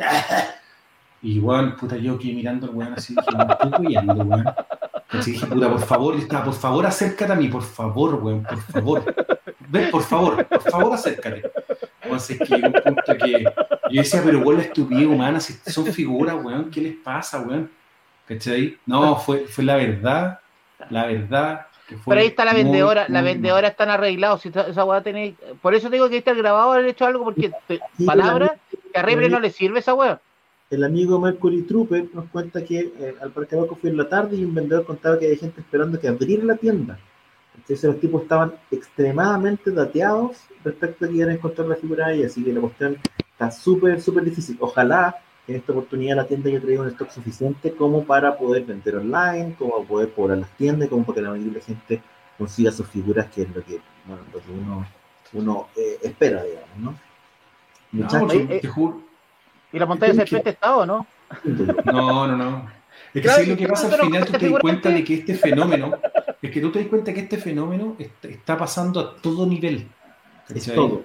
Eh, weón, está pasando con las consolas. No puede ser, weón, que hoy día estemos, weón, en marzo y las Play 5 inexistentes, las Xbox inexistentes. O sea, básicamente como que ya, ya se, ya incluso nadie habla del tema. ¿Cachai? Y que lata que tú para tu hobby, que te gusta, no podáis comprar en el canal oficial porque hay weones que van y hacen la... Entonces al final de repente tú te ponías a pensar, ¿seré yo el weón en el fondo que no estoy haciendo lo mismo? A lo mejor yo debería ir, weón. No yo por mí, digamos, pero en general decir, puta, voy y me compro todo, pues, weón. Total, weón, ¿Pero por si qué la gente que tiene coronavirus, po? ¿Pero por qué la gente que tiene... Hola, tengo weón, coronavirus. Hay que ser huevón, po, weón. Hay que ser muy huevón, po, weón. La cagada que hay gente muriéndose, weón, y toda la cuestión hay que ser muy imbécil, weón. ¿Cachai? Después me fui al alto y por suerte yo me fui al alto y menos mal que no había en el fondo, porque si hubiesen habido las figuras, me quedaba para, estaba ahí para la balacera, weón. ¿Cachai? Se me fue para el hoyo, yo me fui y empezaron a llegar los mensajes. Digamos que a lo mejor había sido tú, Ruso, en tu radio por no encontrar la Claro, figura, la la, la ¿Y estos condes tuvieron, a- tuvieron figuras también o no tuvieron No, nunca? nada, nada, nada. De hecho, fue cuático porque cuando rara. llegué al alto, cuando yo llegué al alto, ¿cachai? Había gente que Parque Arauco, o sea, me, me encontré como con dos tipos que también habían ido Arauco. Y, Ah, hiciste amiguito y no- entonces, hiciste amiguito. pues. Y no, pues nos quedamos. La misma gente en todas partes, ¿qué sabes? Si la gente. Por Es eso, que te encontré con lo los mismos hueones Sí, siempre. pero, pero lo que hay del Parque Arauco es dateado, weón. Si no, no dieron, eh, weón, es, No, muy, sí, a ver, es sí. muy raro. Siempre ha sido bateado, weón. en todas las tiendas porque pasó lo mismo en el Costanera Center y en otras partes. Entonces, ojalá haya entre stock suficiente, ojalá eh, pongan en Y no les la- compren, y no los compren a los revendedores, weón. No les compren a los revendedores, es weón. tema, Esa es la la weá. con las figuras. Esa es la mano. Es que esa es la No gente, que no les compren a los hueones, ¿cachai? No les compren. eh, no les El compren les a da los 10 lucas, revendedores, weón. weón, que no les compren los revendedores. Pero, weón, si al final el tema que tú tenés, lo mismo con la- la- las weón, las Play 5, eh, weón, es una weá, es una weá brutal, weón. ¿Cuánto te costó a ti? El otro día me la vendían a 7.50, weón, es que compraron para No, no, no, revender y no la yo, habían podido yo la vender. compré, yo la compré a precio de mercado. Me ¿Cuánto la era? vendieron, no, 6.50, pues, weón, lo que vale. Ya, pues la están vendiendo ya de un millón y medio que la están vendiendo al comienzo, el otro día las vi a 7.50, 7.20, 7, a 700 en las palmas, porque No, ya tampoco, no las pudieron weón, vender. es que no les compren, si el tema no importa que te la vendan al mismo precio, a 10 Por eso lucas más cara. No hay que comprárselo a los hueones, ¿cachai? Así eso digo, simple, ya- weón. Ya les bajó, les bajó la venta y la Xbox estaba más cara que la Play. Con eso te lo digo todo. No. ¿Cachai? Pues una weá. Oye, tú- yo me acuerdo cuando tú miráis las la, las figuras de He-Man, 25, 30 lucas, que la vale 10 lucas. Weón, paren la joda, pues, weón. ¿Cachai? Yo no entiendo, no- o sea, está bien que la gente quiera ganar plata, ojo, no estoy en contra de que la gente quiera hacer su sustento, pero puta, llega un momento en que la weá es un abuso, pues, weón, y ya es usura pura, pues, weón. Se aprovechan de la pobre gente que lo único que quiere es conseguir su figura de Sí, Muchachos, ¿qué les parece si eh, dejamos el programa hasta acá? Han sido más de dos hemos conversado de los más diversos temas. Yo quiero agradecerle a la gente que, que vio el último programa, lo vi un montón de gente, hoy día también nos está acompañando, les pido que nos dejen su like, que siempre es una alegría grande en el corazón. Agradezco también a la gente que escucha la versión podcast de, de este programa, que también nos tuvo como en el lugar número 9 de los, de los podcasts de entretenimiento más escuchados de Apple, así que hemos estado de más públicos eh, hoy día. No sé si quieren decir algo ruso, eh, Chazam. Matt Damon, Matt Damon. Matt Matt- Damon, no, gracias, gracias a la Matt gente Damon. y nos vemos. El Hey, próximo domingo man. vamos a poder comentar. eh, Man. no, el próximo domingo vamos a comentar Kong vs Godzilla, que yo creo que ya todos la vamos a haber visto. Por El supuesto, capítulo 9 de capítulo nueve de- Invencible, Falcon, el capítulo 9 de Falcon, Y y mucho me más. parece. Invencible, va a estrenar- Inve- Invencible estrena capítulo también la semana. Che, toda la, segun- toda la semana viene un capítulo. Esta se- la hora viene de a uno. Buenísimo, está súper bien. Así que Matt Damon para todos. Que lo pasen muy bien. Damon. Matt Damon. Matt Damon. Hola amigos, en el programa de hoy aprendimos que no hay nada mejor que reunirnos un rato a conversar de cine, televisión, cómics y las cosas que más nos gustan, especialmente en los momentos más difíciles. Los esperamos en un próximo capítulo de Somos Legión, para más risas, sana alegría y entretención. Y recuerda que, por el poder de Grayskull, tú también tienes el poder. Hasta la próxima.